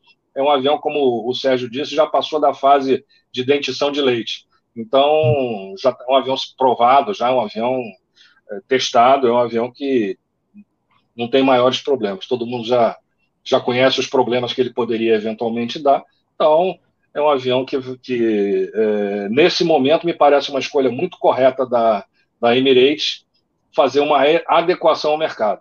Ela está vendo que o mercado realmente internacional de longo curso, que ela, ela fazia, e ela faz isso porque ela se localiza no meio do mundo, ali no, no Oriente Médio, que é médio até no nome, né? Então, então ela, ela consegue ligar o mundo inteiro na mesma distância, ou seja, a distância ali de Dubai para Sydney é praticamente a mesma de Dubai para Los Angeles. Então, ela como ela fica no meio, é o que a Copa faz também. A Copa, como fica no meio das Américas, ela faz o, o hub ali, a distância dela para Porto Alegre é a mesma dela para Seattle. Então, ela, esses países têm sorte de estarem localizados geograficamente no meio do mundo, como a gente, como a gente concebe o mundo, e aí eles conseguem fazer esses hubs. Só que, para isso, eles precisam ter o avião adequado, ele não pode ter uma sobreoferta porque senão a empresa se torna inviável. É isso aí. Posso fazer um comentário? Depois, depois vai lá, Peter. Tudo bem. Ah, olha, é uma coisa engraçada, eu estava lendo aqui num outro artigo. Na verdade, a Boeing tentou vender o 78710 para a Emirates, mas a, a Airbus entrou com o 350-900, entrou em umas negociações e acabou ganhando. Então, foi muito interessante que, que a Boeing tentou vender a versão 10, porque o modelo que agora a, Emirates vai usar é de três aviões, né? Então, ela vai ter o 787-9 na faixa de 280 passageiros em três classes, o A350-900 na faixa de 325 passageiros em três classes, e o Boeing 777-9, né, com 426 passageiros em três classes. Então está muito é, interessante essa divisão. Eles vão ter opção de, de três aviões, porque a certas épocas do ano não justifica certos aviões. Eles vão ter essa flexibilidade de ser bem eficiente nas suas rotas, né? De não ficar voando um avião muito grande. Porque o problema no planejamento de rota é que a gente só pensa sábado, domingo, uh, sexta, sábado e domingo. Todo mundo enche avião sexta, sábado e domingo. E os outros. de carnaval, né? É. O planejamento de rota, você tem que calcular não o que você ganha de fim de semana, mas e, e quanto você pode perder durante a semana, entendeu? É melhor você perder passageiro, às vezes, na sexta ou no sábado, mas ter o avião o resto da semana cheio, do que ter vazio a semana toda e só fazer dinheiro no avião e fim de semana, né? Então, duro de planejar o avião é isso, né? Como que eu planejo para a semana toda? Porque todo mundo sabe, terça tem baixa demanda, quarta tem baixa demanda, mas você precisa ter o voo por vários motivos de marketing, né? Então é muito interessante, mas só para saber, eles estão agora fazendo um modelo de negócio com três aeronaves, né? O que vai dar muito mais flexibilidade, né? E às vezes é melhor ter duas frequências do que um avião grande. Está provado que o passageiro de negócios, e o Sérgio viaja, vocês viajam, ele prefere ter opção. Pô, se eu não conseguir pegar o primeiro voo, tem uma outra opção, né? Isso. Então já está provado, por exemplo, 27879 dá mais dinheiro do que ter um Airbus 380 na rota. Então, é aquela coisa da curva do S, né? O passageiro valoriza ter duas opções de voo. E com isso, eles vão poder pegar um destino, ter dois voos. Um primeiro de 777, um segundo de 787. E criar essa flexibilização, né? Muito inteligente. Eles, eles têm os cálculos lá bem feitos, eles sabem o que estão fazendo.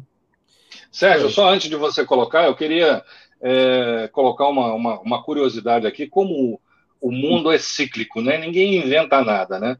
Quando o 757 foi lançado, ele foi um avião que não deu muito certo assim. Ele foi, ele, ele, ele funcionou muito bem para as empresas americanas. E só, e só. Não tem nenhum 75, tem poucos 757 voando na Europa, era mais charteira. É, a, parece que a Iceland lá da, da Islândia tinha alguns também. Oi? Cabo Verde. Cabo Verde. Cabo Verde. Mas, mas a, gente, a gente tem que ver que eram poucos aviões. Por exemplo, a Icelandair, acho que tinha quatro aviões. É, é um avião que não, não, não, pegou muito lá na Europa, não. não. não. foi um avião que vendeu muito. Vendeu bem para as americanas.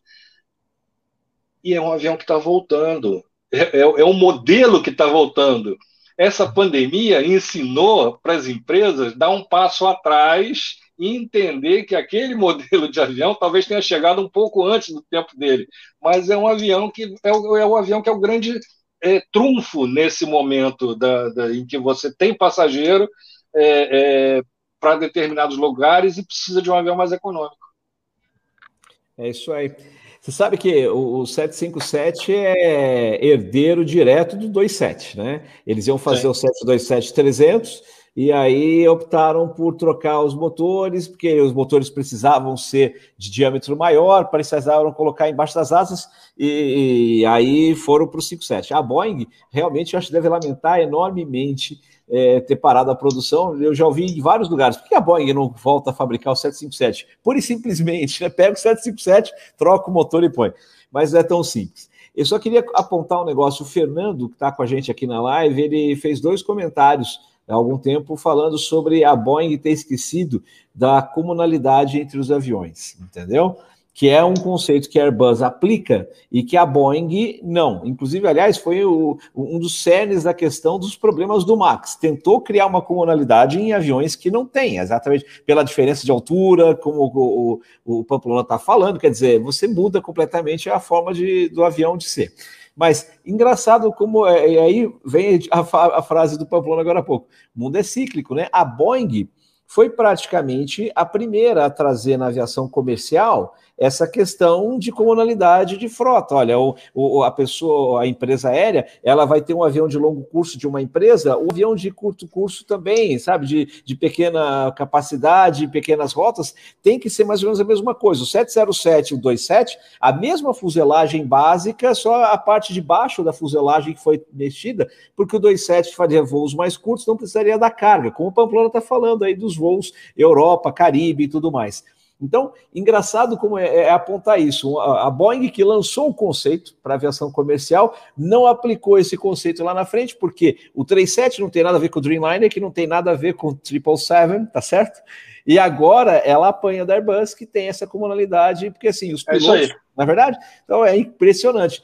É, é aquela história que a gente aplica na aviação. Não existem novos pilotos cometendo novos erros, existem novos pilotos cometendo os mesmos velhos erros. A Boeing caiu nesse.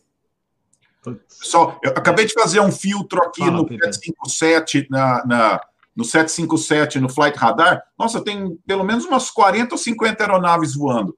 A Delta está com todo 757 voando aqui. É. Nos Estados Unidos, né? Tudo nos Estados é. Unidos. Exatamente agora aqui, ó. Incrível quanto que tem 757 voando agora. É, eu, eu já voei na United, Delta e American, no 57 e na Varig, né? Eu já. Você caiu, acho que você caiu, Boeing. O... Caiu? Voltou? Não é não? Eu tô vendo todo mundo aqui. Para mim tá normal. Tá acho que travou o Pamplona. Ah, o Pamplona. ah, então Pamplona que acho que travou. é, a nossa maravilhosa internet. Não, eu só comentei que eu voei no 57 já de, de passageiro, né? Como passageiro é, Delta, United American e na Varig. Na Varig, inclusive, acompanhando o cockpit para fazer uma reportagem para a Aero Magazine e, e aí na companhia do nosso querido comandante Sérgio Manfrini. É. Mas é muito bom, o avião é legal.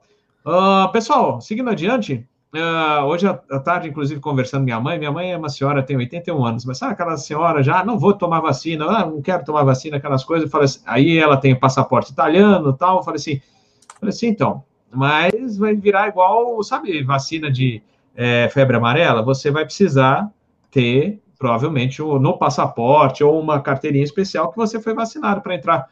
Puxa, é verdade? É, é verdade. É.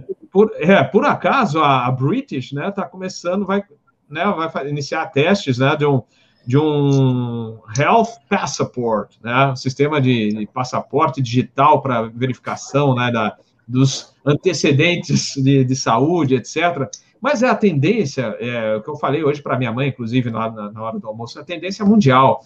Eu acho que, inclusive, talvez, posso estar enganado, o passaporte que a gente usa hoje pode, pode ser que vai mudar, vai ser tudo, de repente, digital, que o cara vai ter é só de né, no, no, no, QR Code, que hoje é. não, posso falar muito QR Code, que os aeronautas estão puxando os cabelos, mas tudo bem. Mas vamos lá. Chega lá num passaporte novo modelo, QR Code, o cara lá já bate, já lê, vai ler teu histórico inteiro, se teve Covid, não teve Covid, foi vacinado com qual vacina, se é chinesa, se é Oxford. Então, eu acho que a tendência mundial, posso estar enganado, mas eu acho que vai, vai para esse lado. O que, que você acha, Sérgio? Vai ou não vai? Eu estou acompanhando esse mercado de, de vacinas muito de perto. Nós estamos, eu, meu grupo está né, tá trabalhando nisso. Então, é, eu tenho acompanhado e, e, o que vai acontecer não é simplesmente um, um, aplicativo que vai dizer se você já tomou a vacina ou não.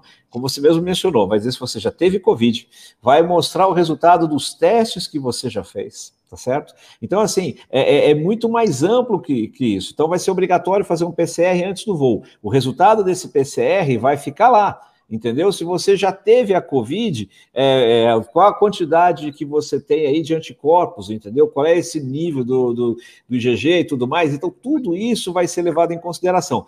Tem muita gente que fala, ah, é uma violência, isso não deveria acontecer, isso é uma informação privada. Não existe, gente. É o mundo hoje, a informação é, é a regra, tá certo? Então, vai acontecer, é, inclusive a própria. Google, a, a, Google, a Google sabe mais da nossa vida do que a gente mesmo. É, exatamente, exatamente. E, e engraçado, eu, eu, sempre fui uma pessoa pró-tecnologia, né? Assim, desde o começo, desde criança, gostei de tecnologia, comecei a trabalhar em rádio logo cedo, mexendo com equipamento tecnológico tudo mais.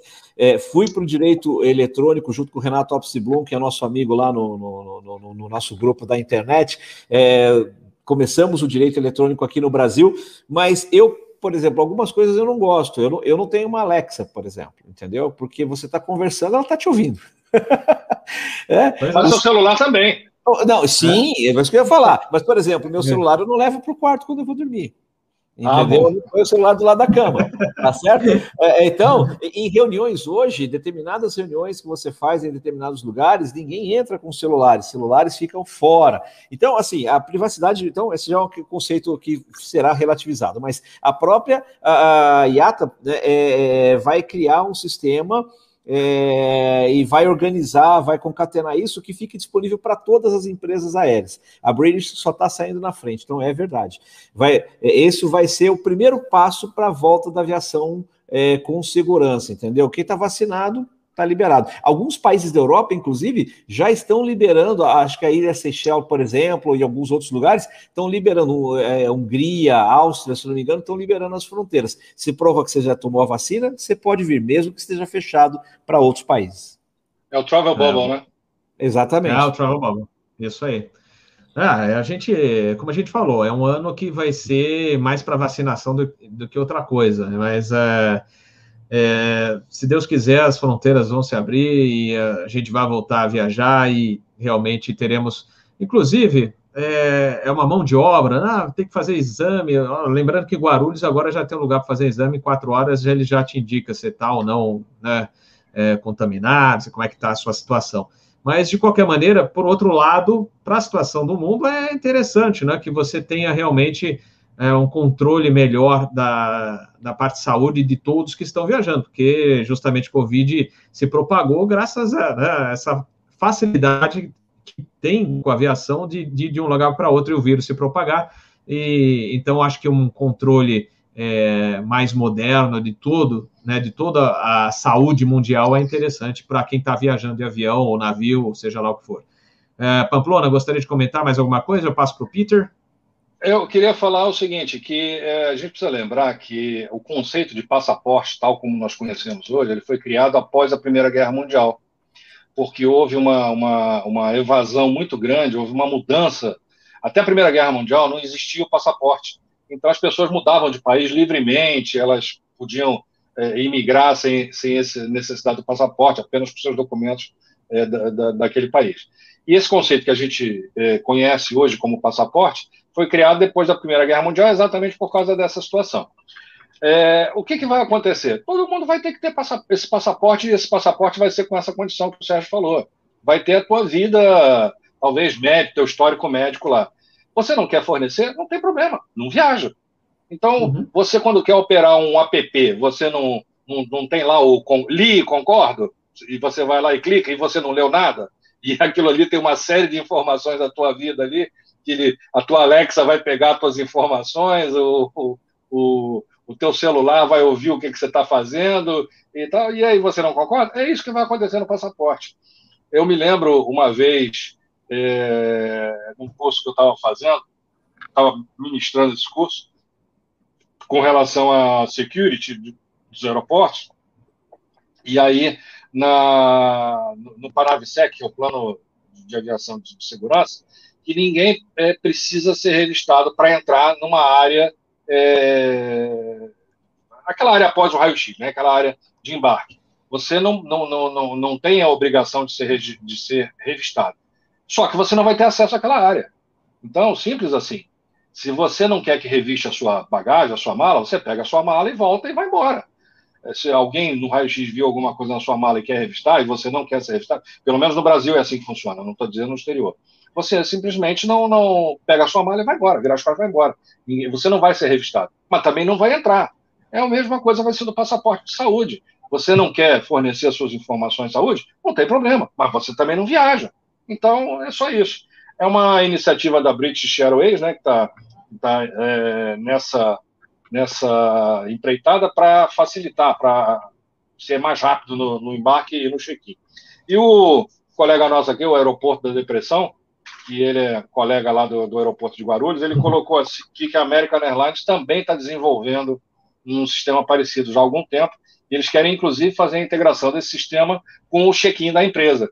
Então, isso funcionando vai ser, vai, vai dar uma, uma, uma flexibilidade, uma rapidez muito grande é, no embarque. Ou seja, você vai ter que ter um documento digitalmente aceito para poder botar ele dentro do teu app, e uma vez feito isso, acabou o problema e você vai poder circular livremente.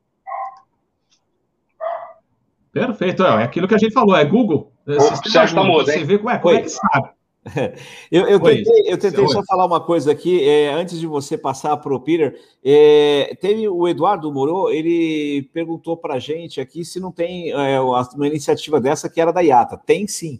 Eu tentei colocar o link aqui no, no, no YouTube, não consegui. Eu vou passar aqui no, no chat interno nosso, que quem sabe você consegue colocar. Mas a IATA tem o IATA Travel Pass Initiative, tá? Que é exatamente isso, para todas as empresas, para as empresas que fazem teste, empresas aéreas já existe uma iniciativa da IATA para isso. Então, é, logo, logo, o que falta realmente é as empresas se coordenarem e criarem algo único que possa ser colocado né, é, e usado por todas.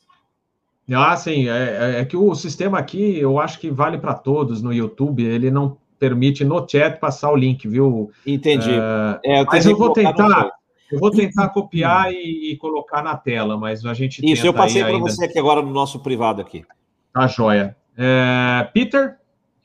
Ah, então, eu só achei assim o nome Passport um pouco forte demais. Na verdade, é um aplicativo que você põe os seus dados eletrônicos e você fala, ah, eu tenho que ir para o Brasil. Você põe Brasil lá e ele te fala se o que você tem uh, é o suficiente para ir para aquele país. Então, o, esse, esse sentido que eu vi a British Airways fazendo é mais para ajudar o passageiro a, a saber que ele está cumprindo, né? Eu não sei se ele vai ter ligação ainda, mas é uma coisa que poderia ter, né? Você chega lá, você põe ele no escaneamento, já avisa a companhia aérea, já descarrega, né? Mas a princípio me, me parece ser muito mais para ajudar o passageiro ter certeza que ele está que ele está cumprindo as regras para aquele país. Depois, claro, pode ser que exista um jeito de ligar isso com o seu check-in. Daí seria um jeito legal. Mas eu não sei se já está nesse nível. Por isso que eu acho que eles puseram o nome passaporte meio forte demais, porque na verdade seria, seria um aplicativo de é. ajuda para viagem, né? Porque o nome passaporte dá, dá, um, dá um termo assim muito mais rígido, né? Então eles poderiam ter sido é. light, não precisava chamar de passaporte, entendeu? Porque na verdade Mas, é, eu acho, eu acho Peter que a ten... é, eu acho que a tendência é essa, hein? Eu acho que a tendência na realidade é evoluir para isso aí. Exatamente. É uma coisa comum que, de repente, evolui para uma ideia mais, mais sofisticada no momento, né? Mas eu lembro da, da febre amarela, que você tinha que andar com seu cartãozinho amarelo, né? Quem que teve que... Ainda, ainda temos a carteira aí. Eu, eu, eu tenho meu atualizado, porque senão não, não viajo, né? É. É Por exemplo, a febre amarela já está já tá eletro, ele, eletrônica ou não? Aí até hoje é o cartãozinho amarelo? Não, ainda, não. ainda é o cartão. Estamos tão é. parado no tempo ainda, né? É igual, é igual o voto americano também. De repente, é uma coisa do futuro, né? De toda essa parte de Boa! todo, né? Virar uma coisa eletrônica, né? Uh, que possa ser coordenado, né? Mas eu sempre brinco com as pessoas aqui, porque aqui nos Estados Unidos não tem imigração. Então a pessoa na, na saída. Então a pessoa chega lá no portão desesperado. Moço, ninguém carimbou meu passaporte aqui. Vocês já viram aqui, o pessoal fica desesperado, o pessoal brasileiro. Eu falei, ó, oh, fica tranquilo, a hora que você faz o check-in, já vai de, a hora que você passa no portão e, e, e, registra, já vai direto. Eu falo assim, olha, você não entra nos Estados Unidos sem eles saberem tudo sobre você. Pode dar certo que a sua lista de passageiro já, antes do avião decolar, já entra na imigração americana, já vê se bate, né? A pessoa fica desesperado que não tem imigração. Fala, não, eles sabem tudo sobre você. Você está sendo. Ô, Peter, você não e só deixaram você sair porque concordaram com tudo que você fez aqui dentro. É, é. Você não entra no avião sem eles saberem quem você é e você não sai sem eles saberem que você saiu. Fica tranquilo. Não está assustador, como sabem de tudo, né? O mundo, eles te seguem em qualquer lugar, né? Aquela coisa do muita gente fala, né? Vai chegar um dia no mundo que eles vão saber tudo sobre todo mundo. É, mas já, é igual, já é igual sabe, da, já sabe. É igual da aula, é igual da aula. O aluno que quer colar, ele acha que ele está sentado na carteira dele ali, que ninguém está vendo. O professor, naquele tabladinho mais alto, sabe tudo. Se não pegou é porque não quis, entendeu? Quem, quem já deu aula sabe. Você está lá em cima, você vê, cada um você sabe. Tá assustado. Pois é, pois é. Uh, pessoal, só falando passar, já que a gente está falando de aeroportos, duas notícias boas, né? Que parece que finalmente vai sair o aeroporto do Guarujá, né? Que há anos, quantos anos? Acho que desde que eu era espermatozoide eu escuto isso.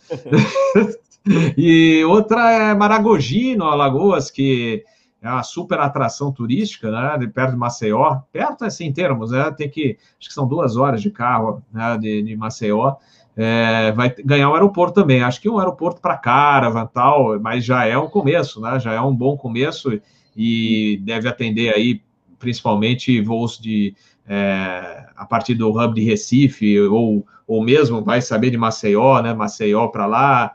Então é uma boa notícia e Guarujá nem se fala, né? É, o, por exemplo, nossos amigos hermanos, né? É, que poderiam sair como Dani Glickmanas, nosso amigo, fala assim: pô, imagina que sonho para o argentino sair do aeroparque e pousar direto no Guarujá. Né? Então, é uma boa notícia que realmente pode movimentar bem o turismo por lá. Vocês gostariam de comentar alguma coisa sobre isso dos aeroportos? É, eu, vou, eu queria falar que o, o, o aeroporto do Guarujá ele tem uma importância, inclusive estratégica neste momento com, porque o presidente usa muito a base lá para passar fim de semana, feriados, essas coisas. Então, a, acredito que a escolha também deva ter alguma influência política. Eu não vou aqui entrar em política, nada, mas o que eu estou dizendo é um fato, que o presidente utiliza, é, passa fim de semana lá no Guarujá, na, na, no hotel de trânsito lá, e isso pode ter influenciado também. É, a gente precisa levar em consideração que há muito trânsito, aquelas descida para a serra lá fica um inferno. Vocês que moram em São Paulo e tipo o Sérgio, o Bob que morou muito tempo em São Paulo, sabe o inferno que fica na véspera de feriado, na subida e depois na descida no final do feriado. Então, você podendo ter um avião maior, um 737 ou 700 ou um A319, isso vai proporcionar com que você leve a bagagem. Porque se você tiver um caravan só, infelizmente você vai ficar muito limitado ali na sua bagagem. Mas você tendo um avião maior, você vai poder levar a sua bagagem com a sua é, é, família e não vai ficar preso a, a, naquele trânsito, naquele inferno que é, é de, de para ir e para voltar. E nego leva às vezes seis, oito, dez horas em final de ano, enfim, é, é aquele inferno que a gente conhece.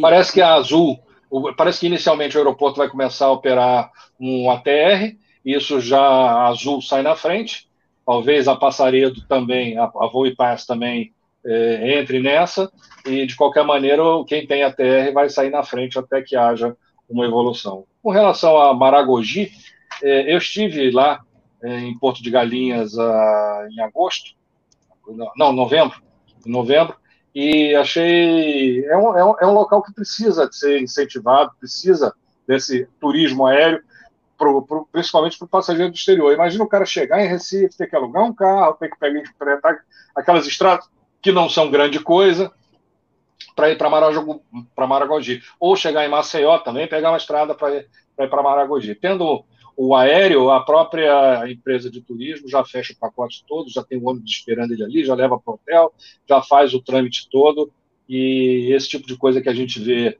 nas ilhas do Caribe, nas ilhas menores aí, essa rapidez, essa eficiência é, faz toda a diferença para quem vende pacote de turismo. Então, é fundamental. Isso aí eu vejo, hum, recebo muito bem essa, essa notícia. Essa, Todos, né? Todos.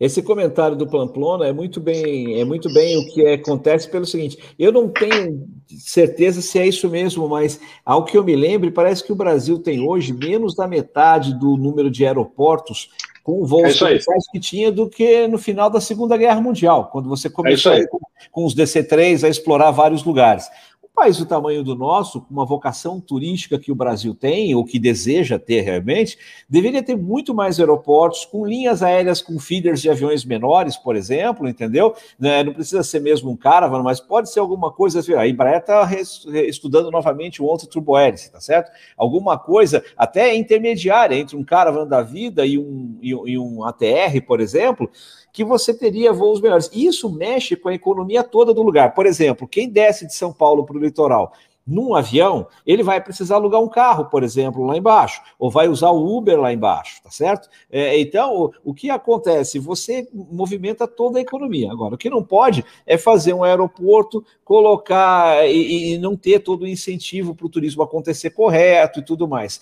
porque senão não adianta nada. Por exemplo, ontem eu fui negociar um contrato com um grupo chinês aqui em São Paulo, tive que dirigir 280 quilômetros para ir a uma cidade do interior, 280 quilômetros para voltar. Poxa, se tivesse um, é, uma linha aérea que pudesse ter um voo ali, eu estou aqui a aproximadamente 25 quilômetros de São Paulo. Então, se tivesse um, um, voo de São Paulo até lá, 300 quilômetros, por exemplo, é uma perna razoável para você fazer de avião, é tranquilo, mas de carro, você perde três horas e coloca a vida em risco. Ô, é, ô, ô, Sérgio, eu queria só acrescentar que com esse tipo de hum. iniciativa você consegue trazer um turista de melhor qualidade. Porque o que, que acontece hoje? Você tem no, no litoral da, no litoral ali, vamos dizer, do Espírito Santo, da, da, da divisa do Espírito Santo até é, o Ceará, você tem lugares encravados ali que são maravilhosos, que são fantásticos. Mas quem é que frequenta esses lugares? É o turista de baixa, de baixo poder financeiro. É aquele cara que é jovem, é aquele cara que vem com uma mochila nas costas e que encara qualquer coisa. Então, o que, que esse cara faz? Ele pega um avião ali até a capital, Salvador, Maceió, Natal, né? e de lá ele pega um ônibus, ele encara esse, esse, esse ônibus e tal. Você, com uma, um, um, aeroporto que você possa trazer o turista direto para o aeroporto, você traz o turismo da terceira idade, você traz o turista de melhor é, poder financeiro, melhor poder aquisitivo. Com isso, você melhora a, a cidade, você melhora a balança de pagamentos, você melhora uma série de coisas, porque o turista que você traz é um turista melhor qualificado em termos financeiros. Então, isso é muito importante. Tem um, um efeito. É, é, tem um efeito de avalanche em toda a região que é muito grande. É. Exatamente. Impacto Peter, regional. Seria o termo bonitinho é impacto hum. econômico regional. Posso fazer Isso. um comentário aí de de, de eh, Guarujá, eu dou aula de Airport Management, é uma das aulas que eu dou. Eu achei interessante, primeiro, aeroporto municipal. Muito interessante, né? Eles contratam a Infraero como se fosse uma consultoria para ajudá-los, mas é um aeroporto municipal, né? Então, que poderia agilizar, né? Se tivesse uma boa equipe na prefeitura, ajuda, né? E outra coisa interessante, a pista de 1.390 metros, né? Muito bom para a TR, para esse nível de avião aí também achei interessante isso.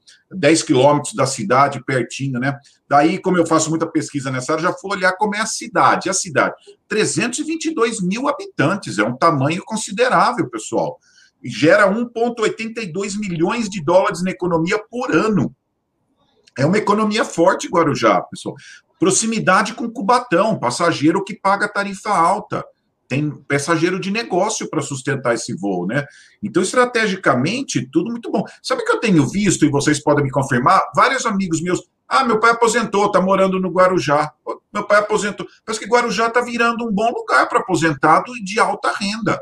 Aquele cara ah, que. Já faz um tempinho, viu? É, é, uma, é a Flórida brasileira, é Orlando brasileira, é a Flórida brasileira. Não, Aposenta e vai é. para lá.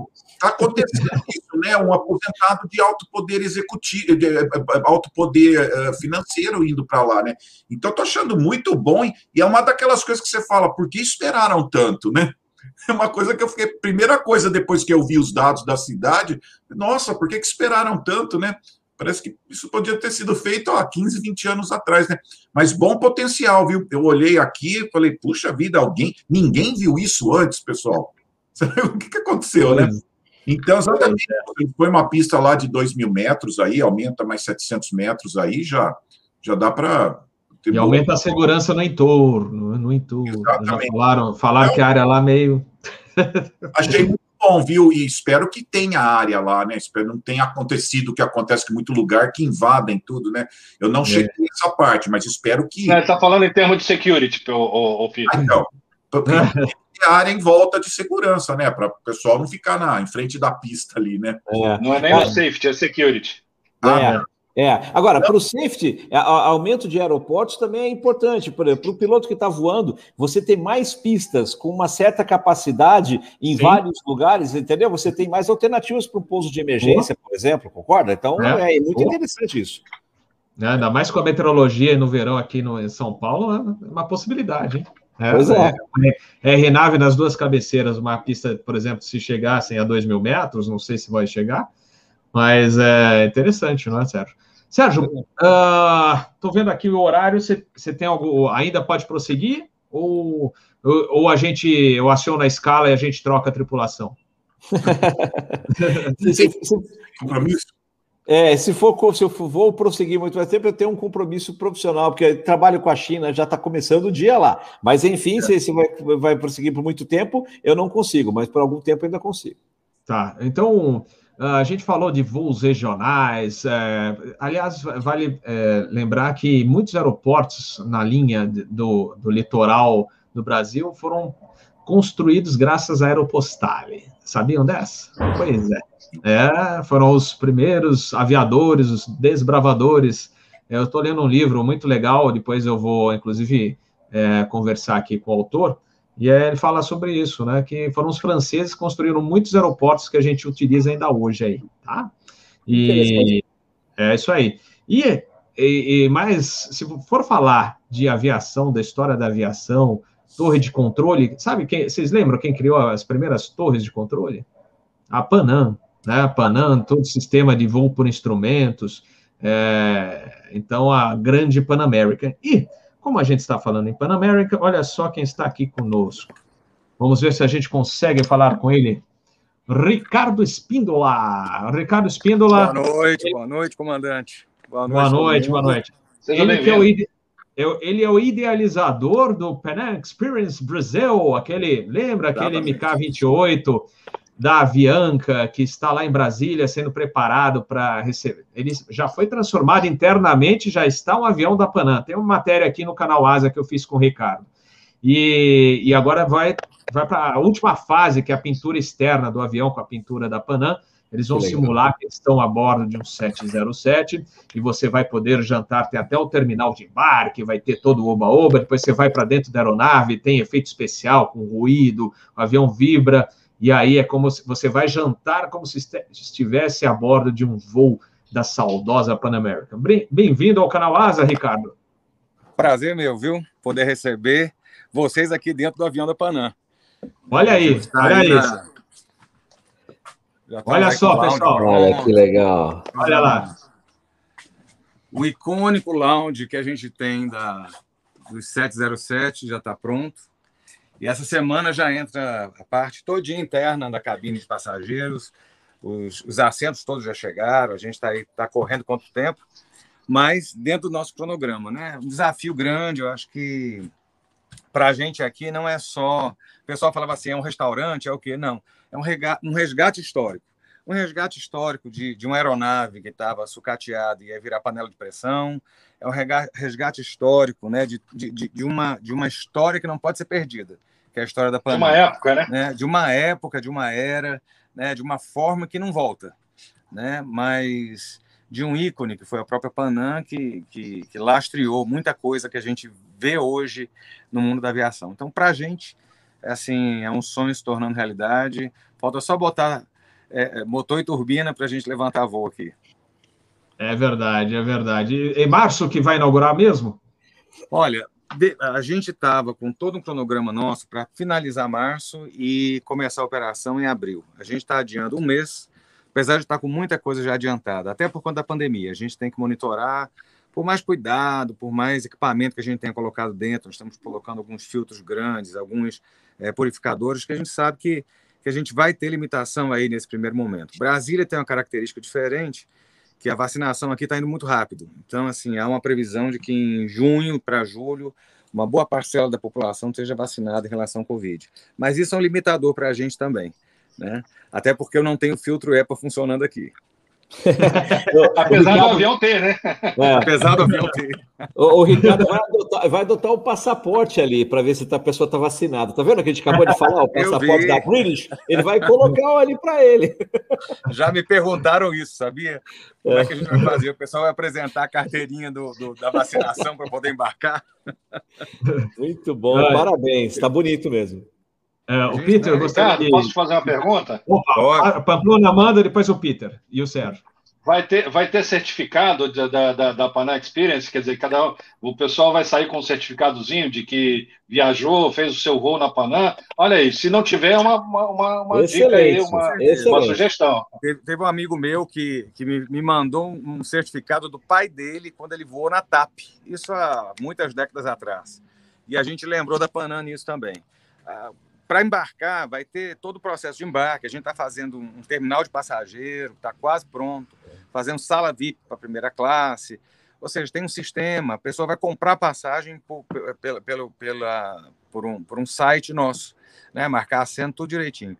Mas você vai sair com o seu, o seu é, boarding pass, localizador, tudo direitinho como manda figurino. Mas a sugestão acatada eu vou passar para a equipe para a gente poder implantar esse certificado, que eu acho que é extremamente válido, acho que vai ser bem bacana o pessoal receber um certificado de que voou no, na, na Pan American aqui. Vocês, Brasília tem uma história interessante com a Panam, porque foi a Panam que inaugurou o aeroporto daqui, né? Então, assim, é, é icônico até para a gente.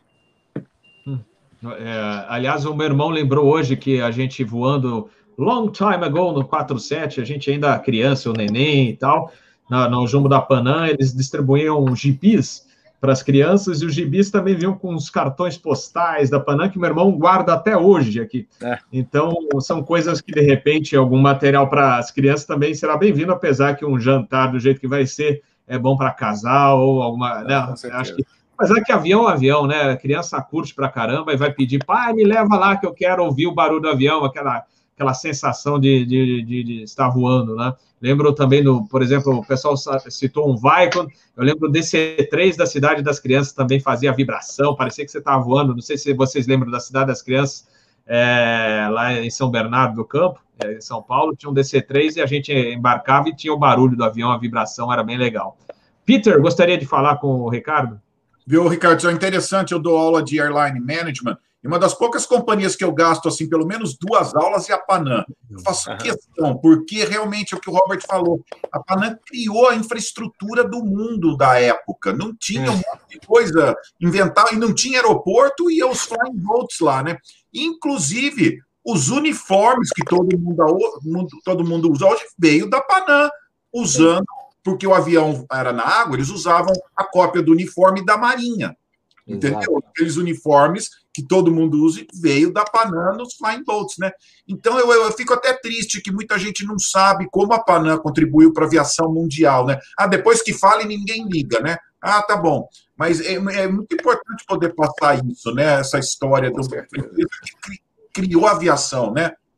Então, só meu a comentário. Gente a gente está tentando o máximo possível fazer um, resgate daquilo que a gente consegue fazer.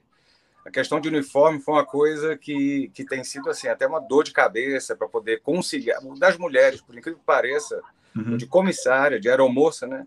É muito mais complexo para a gente fazer do que o de homens. Então a gente já recebeu uma parte já dos uniformes dentro dos moldes do que era Panam. A gente tem tido um apoio muito grande. Tem um, um museu em Nova York que tem algum, algumas peças e registros de imagem, tudo, e eles têm mandado para a gente toda vez a gente precisa. O próprio lounge, questão de, de, disposição de cabina, a questão de uniforme. A gente está tentando ao máximo é, retratar é, esse, esse, esse, esse período histórico. Né? A gente sabe que a geração que tem hoje mal sabe que é Panam. Eu estava vendo, um de vocês falou sobre a Boeing. A Boeing não tem como falir com 100 anos. A Panam faliu com 100 quase. Então, assim, a gente tem que começar a ver que, que, que, que, as histórias vão indo, vão se repetindo, erros acontecem, mas acertos também. A gente tem que deixar isso resgatado é, é, para gerações futuras. Eu acho que o que a gente está fazendo aqui é muito isso. A gente está conseguindo peças é, é, que foram da Panam, a gente conseguiu é, material de colecionadores, pessoas mandaram para a gente algum, alguns petrechos de voo e lembranças para a gente fazer um mini museu aqui também. Então, não é só o avião, não é só o jantar, a gente está tentando é, contar uma história e, e, fazer as pessoas tocarem um pouco essa história também. Muito bom. A história da Panam, é, você vê, o, o Peter falou de algumas coisas. O 747 a gente deve a Panam. O 707, boa parte dele a gente deve a Panam e o DC8 também, porque ela apostou nos dois, na Boeing e na Douglas, tá certo? Ah, alguém aqui colocou, eu ia falar sobre isso também. Muitas das torres de, das estações de rádio de auxílio à navegação brasileira, é, que funcionaram durante anos e anos a fio, deveram-se a Panam também. Então a Panam tem uma história intimamente ligada à aviação e é ligada ao mundo inteiro, que voava para todo lado. Inclusive, tem uma coisa engraçada, a gente estava falando de Flórida agora há pouco, em em Key West, é onde foi uhum. o berço da Panam, ainda existe um restaurante é, que eu funciona no prédio. É, então, eu também já almocei lá, é, é, o restaurante que era o primeiro prédio da Panam. Ricardo, é, a gente está acompanhando o seu projeto aí, é, e eu, o Renato tem, tem conversado com a gente no grupo, a gente tem eh, veio para um grupo nosso para trocar informações, tem muita gente que operou lá, o Fokker e tudo mais, e a gente está acompanhando, muito feliz pelo seu projeto e desejando aí todo sucesso para você, viu? Parabéns. Muito obrigado. O pessoal Ricardo. fala do Fokker, né? Por que o Fokker? Meu sonho seria um 727 ou um, um 37200 mas o que chegou foi o Fokker, então vamos de Fokker. Né? É só o primeiro, é só o primeiro. É só o primeiro. Isso. o, o Ricardo, Ricardo, se a vida te der um limão, faça uma limonada. É isso Com certeza. É isso aí. Para um chefe de cozinha, para um chefe de cozinha, o limão vira limonada, vira o mousse, vira torta. Ó, pessoal, o Ricardo é o super chefe de cozinha, tem até programa, um canal na internet, no YouTube. Ele é super chefe aí, é, trabalha com o pessoal da Band, é isso, Ricardo? Acho que travou. Acho que o pessoal da Band Brasília. É, a Band de Brasília. É, eu, deixa eu ver que acho que ele travou lá. É, agora não. Acho que deu uma travada, mas é isso aí, pessoal. A gente daqui a pouco volta com o Ricardo aqui. Ah, voltou. Acho que voltou. O Ricardo, deixa eu até expandir aqui para o pessoal ver aqui o, o avião. Ó, agora você está de tela cheia. Se quiser mostrar de novo o avião. Deixa eu, deixa eu... Vamos lá. Vamos lá. Deixa eu sair daqui do. Que está entrada. A gente restaurou todas as galhas. Elas vão entrar com, com os fornos, com tudo. E aqui a gente tem a primeira parte é o lounge que a gente tem com o sofá, né? O sofá icônicozinho do 707. O bar já está aqui também. Ah, a gente trabalhou o teto, tiramos os bins, então, assim, é, essa primeira parte aqui é a parte de primeira classe. Tá? A gente botou uma galley no meio. E essa galley foi de um breguinha da VASP, e a gente recuperou ela. Tá? E passando aqui, a gente tem a parte de trás, que é a econômica, ou business. Ou... Não, não, não, não, não. Não, não, não, não, não. Vou, te, vou te ensinar. É classe turística. Fala. classe turística. e a gente fez um negócio que não estava no projeto, mas que coube, que é um after lounge aqui. Hum. Então, quem lembra da VASP, a gente vai ter um cantinho aqui no fundo que ficou extremamente charmoso e no fundo Show. da aeronave. Então, uhum. Essa é a proposta nossa, né? Isso é tudo feito com o pessoal voluntário, a gente está trabalhando bastante. É uma turma muito apaixonada por aviação. Você conhece o Renato? O Renato é um cara alucinado por aviação. A gente tem uma outra turma aí, Tati, que foi da Latam, foi da TAM. Né? Então, assim, é uma, uma turma que, que ama voar e ama e está amando restaurar tudo isso aqui. Ricardo, já que você vai fazer um, vai estar tá criando realmente um avião, eu vou dizer o seguinte: você tem que treinar os seus comissários, porque como a experiência vai ser uma experiência de imersão, para não é deixar entrar casal no banheiro, tá? Que é o que acontece. No... Você sabe que a, a, experiência de imersão pode ser tão profunda que o pessoal queira repetir o que faz em voos internacionais, entendeu? Ah, é, vai ser, vai, vão criar o Zero Mile Club. Ah! não é Mile Ricardo, é Zero Mile. Ricardo não vai deixar porque ele é pastor, né, Ricardo? Pastor da Igreja Batista. É um monte de coisa, né? Pastor Batista, chefe de cozinha, é. apresentador de TV. É, mexendo com agora. Mas não vai acontecer, é não. Olha, muito obrigado, Ricardo. A gente vai dar prosseguimento aqui à última obrigado etapa aqui do nosso Asa News. Foi um prazer em revê-lo, mesmo que por vídeo. A gente precisa combinar aí de tomar mais um café. E quem curtiu muito o que eu fiquei sabendo aí, o seu trabalho, o Carlos Spagatti da Flávia, está todo animado, o Spagatti é um grande entusiasta da aviação e da história da aviação, então é, acho que foi bem legal esse contato de vocês. Muito obrigado. Olha, obrigado se vocês. inaugurar em março, espero que eu esteja de folga para a gente conseguir dar um pulo aí no avião. Abril para e... maio. Isso, ah, passou abril para maio, né? Então, maio. É, já, mas vai nos informando é, quando vai realmente é, inaugurar para a gente divulgar e estar presente aí na inauguração do, do Pan Experience Brasil. Perfeito. Prazer meu. Valeu. Abraço, Sucesso, Ricardo. Ricardo. grande abraço. Valeu, obrigadão, valeu. Isso aí, galera, olha que legal. Ah, o, o, Fernando Ferraro Filter, grande Filter, lembrou também da Rio Sul, né? Das estações da Rio Sul que ela criou para atender os voos da Rio Sul também. É, ajudaram bastante a aviação aqui no, no Brasil. Fernando, que foi também da Associação de Cursos de Tráfego Aéreo, mandou umas fotos agora, é, umas imagens daquela época da ITA. E a gente, como eu falei no episódio era... da quarta, a gente vai. Oh, fala. Fala, Essas Pamplona. estações eram, eram estações que a Varig utilizava na época do DC3, quando ela Olha começou aí. lá no sul. É, lá hum. em era Criciúma, Navegantes, é, Chapecó, é, se não me engano, Santana do Livramento, aquela região toda do sul lá, que é a Varig, onde ela começou, ela criou essa rede inspirada na Panam. A Panam inventou a aviação que a gente conhece até hoje, ninguém inventou nada diferente. Fizeram uma, uma maquiagem ali, uma maquiagem aqui, mas a, a Panam inventou. E essa, e essa rede era, era da, da Varig e depois passou para a Rio Sul, e eu usei muito ela. É, eu lembro, eu lembro. Primeira vez que eu estive em Criciúma, a gente é, realmente eu, eu, observei esse a rádio Criciúma, né? Atendendo é. velhos equipamentos, bons tempos. Pessoal, olha, a gente está se aproximando das nove da noite. Eu também estou aqui, com, estou com a família e vou aproveitar que amanhã tenho que voltar para o sul. E aí não vou esticar demais ainda, que a gente já está chegando quase duas horas. São, é, vocês percebem que o Asa News não parece, né? Mas vai muito rápido. Você, meu Deus, já duas horas de episódio. Mas é super legal bater esse papo com vocês aqui. É, já informo, como eu vou viajar com a família semana que vem, nosso Asa News da semana que vem vai ser no domingo, se não falha a memória, dia 14, 7 horas da noite. Então anotem aí, domingo, dia 14, 7 horas da noite, teremos o Asa News. E o Fly Safe eu gravei hoje com o Berenstein porque o pessoal curtiu demais o episódio do Atlas do 767, tinha algumas dúvidas ainda.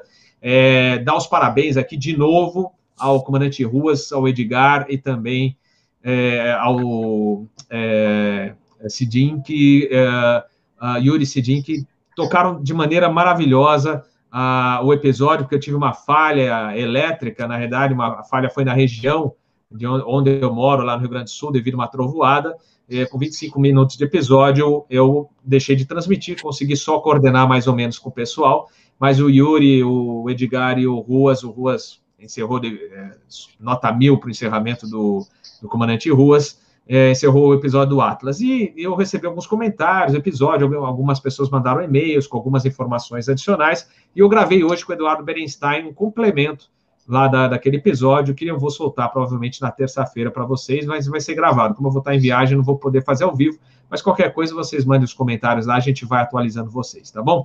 Mas então a gente vai para nossa rodada aqui com o pessoal, a rodada final, com as considerações finais. Antes, uh, só men mencionando algumas manchetes que a gente não comentou da American, que falou que talvez vai colocar mais 13 mil de, de licença no dia 1 de abril, mas 1 de abril aqui é dia da mentira.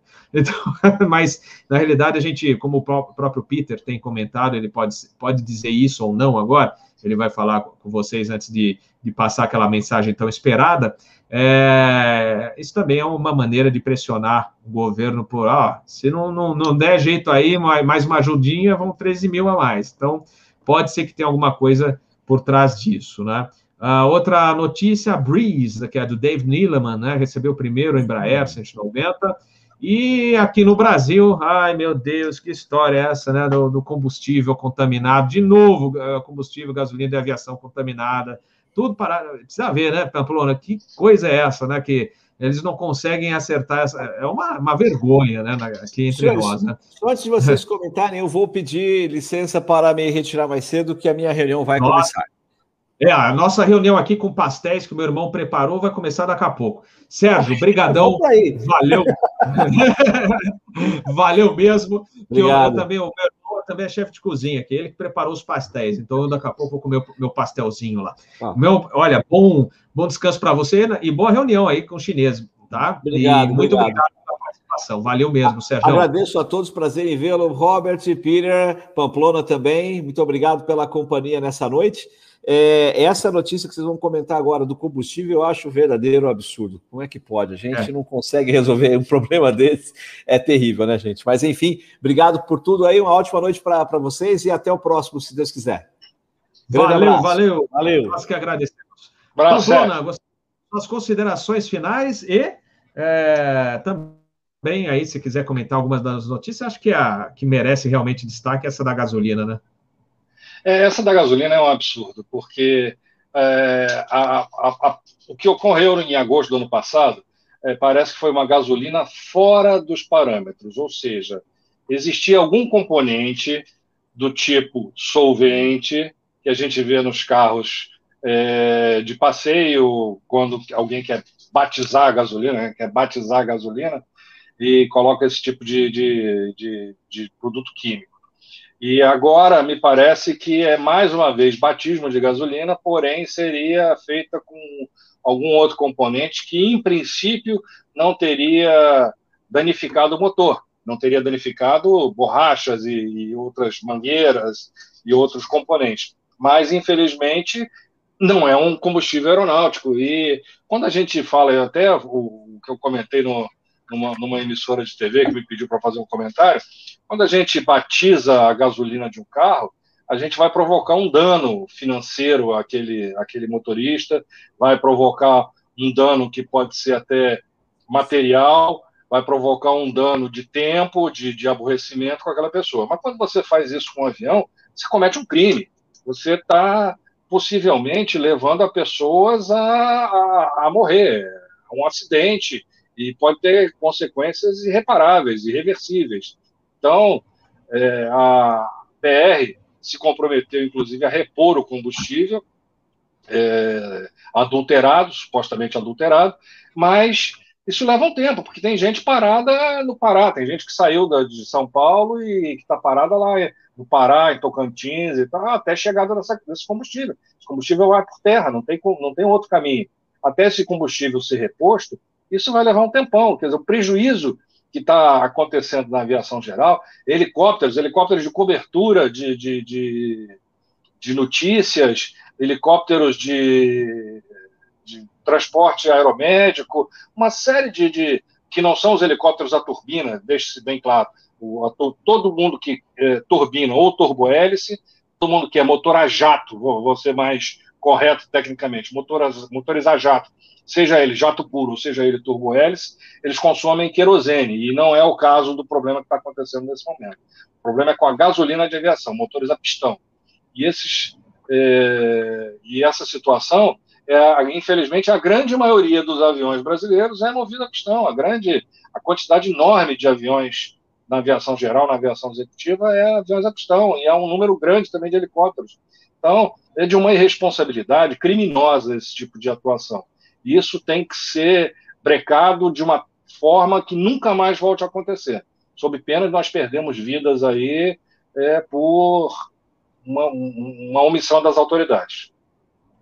É isso. Perfeito. Olha o Becari, grande Beca, abraço para você também postando aí no chat, que é uma, é uma vergonha, é irresponsável, é inacreditável. Eu acho que a melhor palavra para a gente é, descrever isso é não, não tem como não há justificativa né? muito complicado isso Peter o Pamplona você gostaria de fazer mais alguma consideração uh, passo a palavra para o Peter Não, só comentar que a, a, aquilo que você falou da American Airlines. É, pois é, me parece também que isso é uma forma de pressão, porque a United Airlines também está empenhada na mesma, na mesma tocada, digamos assim, de dizer que vai demitir a partir de 1 de abril, porque eles não estão esperando que vá haver uma recuperação no verão. Eles estão achando que, infelizmente, o que eles previam que haveria uma recuperação no verão americano não deve é, acontecer em função de duas causas. Uma é a vacinação muito lenta, que está avançando muito lentamente, e está avançando porque o mundo inteiro quer vacina. São 7 bilhões de pessoas esperando vacina. São, são 14 bilhões né, de doses, porque são duas para cada um. Então, não tem fábrica para produzir isso tudo, apesar de, de ter 270 vacinas, tem cinco ou seis aí em uso, e, e até isso chegar a todo mundo vai demorar. E na ação internacional, o uso do PCR, né, que tem que fazer PCR, ficar em, em, quarentena e tal. Então, a aviação internacional está morrendo, está tá, tá, tá, na, tá moribunda. E a aviação doméstica é, não, não, nos Estados Unidos não está sustentando o volume de aviação que tem nos Estados Unidos. Então, infelizmente, estão é, com essa proposta aí de demissão a partir do dia 1 se não for prorrogado o auxílio emergencial aí nos Estados Unidos, que é, estão pedindo que seja prorrogado até setembro. Né? Então, vamos aguardar ah, para ver o que, que acontece. Aliás, já li também uma notícia hoje que as empresárias falaram: se, se continuar do jeito que está, com restrição aqui, restrição, não vai sobrar uma empresa aérea lá, porque tá complicado lá para elas, né? É, valeu, meu amigo Peter, agora. E o American teve que fazer essa, essa, esse anúncio agora, porque pela lei americana, você tem que avisar os funcionários dois meses antes. Então, como esse auxílio vai até o dia 31, é um auxílio que o governo americano está dando para pagar o salário das pessoas. Então, como isso vence dia 31, para ele se assegurar. Março, né? 31 de março. A lei, é 31 de março, desculpa. Eles têm que anunciar hoje para estar tá coberto. Se precisar demitir, eles estão, fizeram, cumpriram a lei. Se eles não precisar, não tem problema. Se avisar e depois não, não, não manda embora, não tem problema nenhum. O que não dá problema é se não avisar. Então, o que eles estão fazendo é apenas cobrindo a, a, os quatro cantos. Olha, estamos anunciando que talvez precise. Então, não tem nada muito certo. O governo americano assistindo na televisão um anúncio oficial que eles estão esperando 200 milhões de vacina até final de março. Então, vai ter bastante vacina, entendeu? Então, uh, uh, pode ser que tenha uma vacinação em massa e recupere. Mas o que eles estão fazendo mesmo é isso. E, claro, funciona para o governo. Só para você ter uma ideia, os sindicatos estão pedindo ajuda até setembro. Só para você ter uma ideia, estão querendo que o governo garanta o pagamento de todo mundo até setembro. Então, um pouquinho forçado, né? Mas só para garantir, não sabemos ainda se vai ter isso. Por enquanto, é, é apenas o cumprimento de uma lei de avisar as pessoas com 60 dias antes. Vamos esperar e chegar mais próximo para ver o que acontece. E só comentar da Breeze, né? Que ela recebeu o primeiro E190. Tem uma notícia que saiu na Aviation Week que tem mais de 30 companhias aéreas esperando para abrir agora em 2021. Ele não deu a lista, mas só para você ter uma ideia, tem 30 companhias aéreas aí pelo mundo esperando para começar aí depois disso. E outra coisa interessante é que até outubro, 43 companhias aéreas tinham falido. O que não era tão ruim, não, porque um ano antes tinha sido em 2018 56 falidas. Então, até que durante esse período ruim, até que ficou numa média razoável, não teve um aumento. E muitas das que faliram é porque tinham operação pequena, um, dois, cinco aviões. Então, só para saber esses dados aí. Mas eu estou curioso de tentar pegar essa lista, deve ter na Aviation Week. Quem são essas 30 empresas aéreas que vão, ser, vão se lançar? E a Breeze vai entrar num bom momento, porque essas empresas maiores estão saindo das cidades pequenas. Elas estão sendo obrigadas a voar para algumas cidades que não vai estar tendo lucro. Então, a Breeze vai entrar no momento meio certo, né? Que a gente em leadership a gente chama o big mo, o momento, né? Que a gente já comentou hoje, né? Mas que algumas coisas vêm no momento certo, né? A Brise parece que preparou o momento certo, porque as empresas grandes estão querendo sair de onde não dá lucro com os aviões que eles têm, né? Então, só esses dois comentários rapidinho aí. Perfeito. Vamos para a sua mensagem especial, Peter Beyond. Que todo... já falou o tchau dele aí? Você já falou seu tchau aí, Pamplona? Não, deixa eu só falar meu tchau aqui. Pessoal, obrigado. É, foi, é um prazer enorme estar aqui de novo. Muita coisa acontecendo e é, valeu, pessoal. Obrigado pela, pelo carinho, pela atenção de sempre dispensados aí com a gente. estamos lá no, no Twitter contando algumas histórias e algumas e comentando as novidades aí. Forte abraço para o final de semana quem, todo. ainda, quem não acessou seu Twitter, qual que é o Twitter? Para te achar? É, arroba FD Pamplona, ou Fernando Pamplona. Só procurar Fernando Pamplona, estamos lá. Show, show. Beleza, nós que agradecemos. Obrigado, Bob. Um abraço, Peter. Estou ansioso para a mensagem aí, Peter. Manda, Peter. Então, é uma coisa interessante, tem, uma história de um cara interessante na Bíblia, a história de Abraão, né? Esse cara é famoso aí, e, mas tem uma história interessante com ele, porque Deus prometeu para ele, ele não podia ter filho, ele é a esposa, e Deus prometeu para ele que ele ia ter um filho, né? E começa a atrasar, a coisa não chega tão rápido que ele estava esperando, então ele começa a ficar meio impaciente, né? E diz a história que Deus chegou um dia para ele e falou assim: Ô, oh, Abraão, sai aí da sua casa, está muito desanimado, e vem aqui, vem para fora olha para o céu, era noite, né? Falou, vê quantas estrelas tem no céu.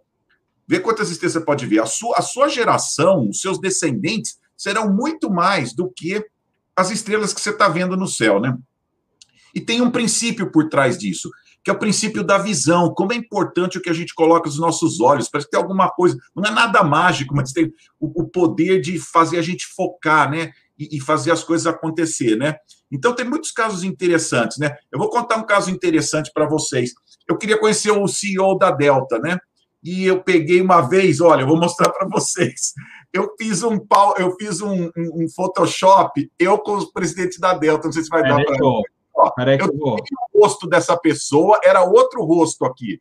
E eu pus eu com, com, com, o CEO da Delta, né? Eu falei, porque era um sonho meu, eu queria conhecer o CEO da Delta. Pessoal, não estou brincando, deu quatro meses o pessoal da Airline Geeks me liga e fala assim: olha, tem um evento aí na Delta aí, você vai cobrir o presidente da Delta, o A320, vai fazer uma entrevista com ele. Ó, cinco meses depois, não vai dar para ver muito bem, eu aqui com o presidente da Delta. Olha aqui. Eu fiz essa foto, brincando e pus na geladeira, né? Olha, depois eu encontrei com ele.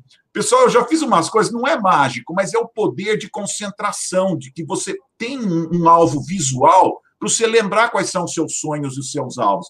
Então é muito importante. Uma vez eu tirei uma foto, eu fui visitar o hangar da Delta aqui, tinha um 767-300 lá, preparando para alguma manutenção, a gente entrou, eu sentei na executiva, peguei lá uma lata vazia, falei, tira uma foto minha aqui, e pus aqui na geladeira. Pessoal, não estou brincando, deu uns quatro meses, um, um ex-aluno meu me deu uma passagem para ir para a Europa, a hora que eu vi o avião era um 767-300, eles me colocaram na executiva. Eu tinha essa, eu não conseguia achar a foto. Então é muito importante. Uma vez eu fui visitar o, os dormitórios lá da Amber Riddle, vários alunos lá estudando para ser engenheiro espacial, piloto, tudo com foto deles com 13, 14 anos, os pilotos dentro de uma cabine, os que queriam ser engenheiro espacial dentro, junto num, num foguete, alguma coisa. Então, como é importante você ter alguma referência visual que lembra dos seus sonhos, que faz você não desanimar, né? Então, sempre falo isso para pessoas, é muito importante você não desanimar. Quando estiver desanimado, você vai lá, olha para aquela foto, olha para alguma coisa que te lembra, fala, não, não, eu, eu, eu tenho um sonho. E é para toda a idade. Eu conheço um, um, um advogado que sempre quis ir para a França, ele gostava muito da França, mas acabou tendo filho, não teve oportunidade, a vida foi passando. Um dia ele viu uma foto numa revista de uma cidade bonita na França. Ele cortou e pôs num pôster e pôs no escritório dele lá. Eu encontrei ele no aeroporto, ele se aposentou uma semana depois, alugou uma casa nessa cidade e foi morar seis meses na França. Um sonho que ele teve. Mas por muito tempo ele ficou olhando aquela foto daquela cidade que ele, que ele cortou de uma revista e pôs lá no escritório dele, né? Então, muito importante. Só uma que foi muito interessante. Você vê como essas coisas. Não é nada mágico, mas é o poder da, da, da concentração. Eu, eu teve um inverno aqui que eu engordei muito, aqui comi muito e engordei, né? E eu eu estava querendo perder peso. Olha o que eu fiz, pessoal. Eu tenho a minha balança aqui, tá vendo? E eu me pesava. Olha o que eu fiz. Eu peguei um pedaço de papel com o peso que eu queria ter. E eu coloquei no lugar onde vê, ó, tá vendo? Daí que aconteceu? Eu pisava na balança, não olhava o meu peso, eu estava olhando esse número. Pessoal, passou umas semanas, mas claro, isso me ajudou a ter um alvo. Você acredita que um dia, um dia eu animei e falei, agora eu vou tirar o papel. Eu tirei o papelzinho, fui, pus a balança e me pesei. Estava exatamente esse número que estava no papel. Ponto 1 um ou ponto 2. Então, você vê como é importante ter essas coisas visuais que lembram seus sonhos, que lembra o que você quer fazer. Então, se tem alguma coisa que você quer fazer, tira uma foto. Tem um lugar que você quer viajar, tira uma foto e põe ali. Tem alguma coisa que você quer alcançar na vida, faz, pega uma foto, alguma coisa visual. Então, é muito importante esse, esse princípio, pessoal. Então, eu falo, não desanime, não olha para a dificuldade. Essa lição do Abraão, olha, se você ficar olhando para a dificuldade, você não faz nada. Olha para as estrelas, olha para os seus sonhos e olha para o que você quer alcançar. É assim que você vai. Se você olhar para a dificuldade, você não faz nada na vida. Então, essa é a minha mensagem de hoje. Tenha uma coisa visual na sua vida que te lembre dos seus sonhos, da coisa que você quer alcançar, entendeu? É até para perder peso, que funcionou. Não é mágica, não é nada, mas é o poder de focar e, e, e, e pôr a sua vida naquela direção. Então, essa é a minha mensagem aqui. Olha para as estrelas, pessoal, não olhe para as dificuldades. Muito obrigado, Deus abençoe vocês. Muito, Pamplona. Robert, obrigado uma vez pelo programa. Os amigos aqui do chat, é uma, uma, uma alegria falar com todos vocês. Muito obrigado. Sensacional, Peter. Beli, belíssima mensagem. Realmente é, manter aquele foco no, no, seu sonho e nunca desistir e sempre aquela. E isso aí também traz muita energia boa, né? Que acaba influenciando também de maneira positiva a gente. Né? Olha, você provavelmente tinha foto na sua cabine antes de virar piloto. Você tinha alguma foto, não tinha? Quanto desde, piloto desde tem? Criança, desde, criança, né? na, na, desde criança no quarto, pôster do, por exemplo, um A310 da Lufthansa, cabine de um A300. Tá a gente cortava as revistas de aviação e colocava com o Dorex na. Eu na, também. Na... Eu também. E aí, a, nossa, pai e mãe, né? Principalmente a mãe, que é, ah, meu Deus, vou marcar toda a parede. Ah, não interessa, estou colocando aqui. E aí a gente colocava foto de aeroporto, foto de aeronaves e enchia aquela parede de avião. Então, e, e deu certo, como você falou. Muito legal. Eu tinha um pôster do Concorde. Eu Olha, também. O meu era mas do não Concorde. Deu. Ah, Concorde. cheguei lá. Era do Concorde. do Concorde também. Ah, não vale. Mas olha aqui, ó, agora, agora eu sou mais humilde. Ó, ó, ó a minha caneta aqui, ó. Peraí, deixa eu, deixa eu abrir aqui para você. Peraí, deixa eu ver. Peraí, peraí, peraí. Airbus, Airbus. Aí, pronto. Eu li Airbus aí. Tá, Show. tá legal. É isso mesmo, pessoal. Eu acho, acho que deu uma travada. Tá tudo Bom, bem, a gente viu, era uma caneta da Airbus dele. É a caneta da Airbus, é. Pessoal, brigadão. É, encerrando aqui, então, o Asa News desse fim de semana, é, ou dessa semana, que agora iniciando o final de semana. E a semana que vem, como eu falei, Capitão Bob vai estar com a família viajando. E aí, terça-feira, eu vou deixar um episódio gravado, que foi a entrevista com o Berenstein, sobre uma, só um complemento sobre a Atlas. Tem bastante coisa interessante lá. E no domingo, ao vivo, aí sim, aqui o Asa News, 7 horas da noite, tá bom? Acho que é dia 14, se não falha a memória, tá bom? Grande abraço a todos, bom final de semana e a gente vai se falando. Lembrando que, lembrando que também a gente tem um Instagram que a gente às vezes posta alguma coisa lá ou sai alguma live por lá também, então não percam, tá bom? Grande abraço, obrigado Pamplona, Peter, valeu mesmo, e também Sérgio que participou aqui e o Ricardo Espíndola, foi show de bola. Grande abraço e até a próxima. Tchau, tchau. Tchau, tchau.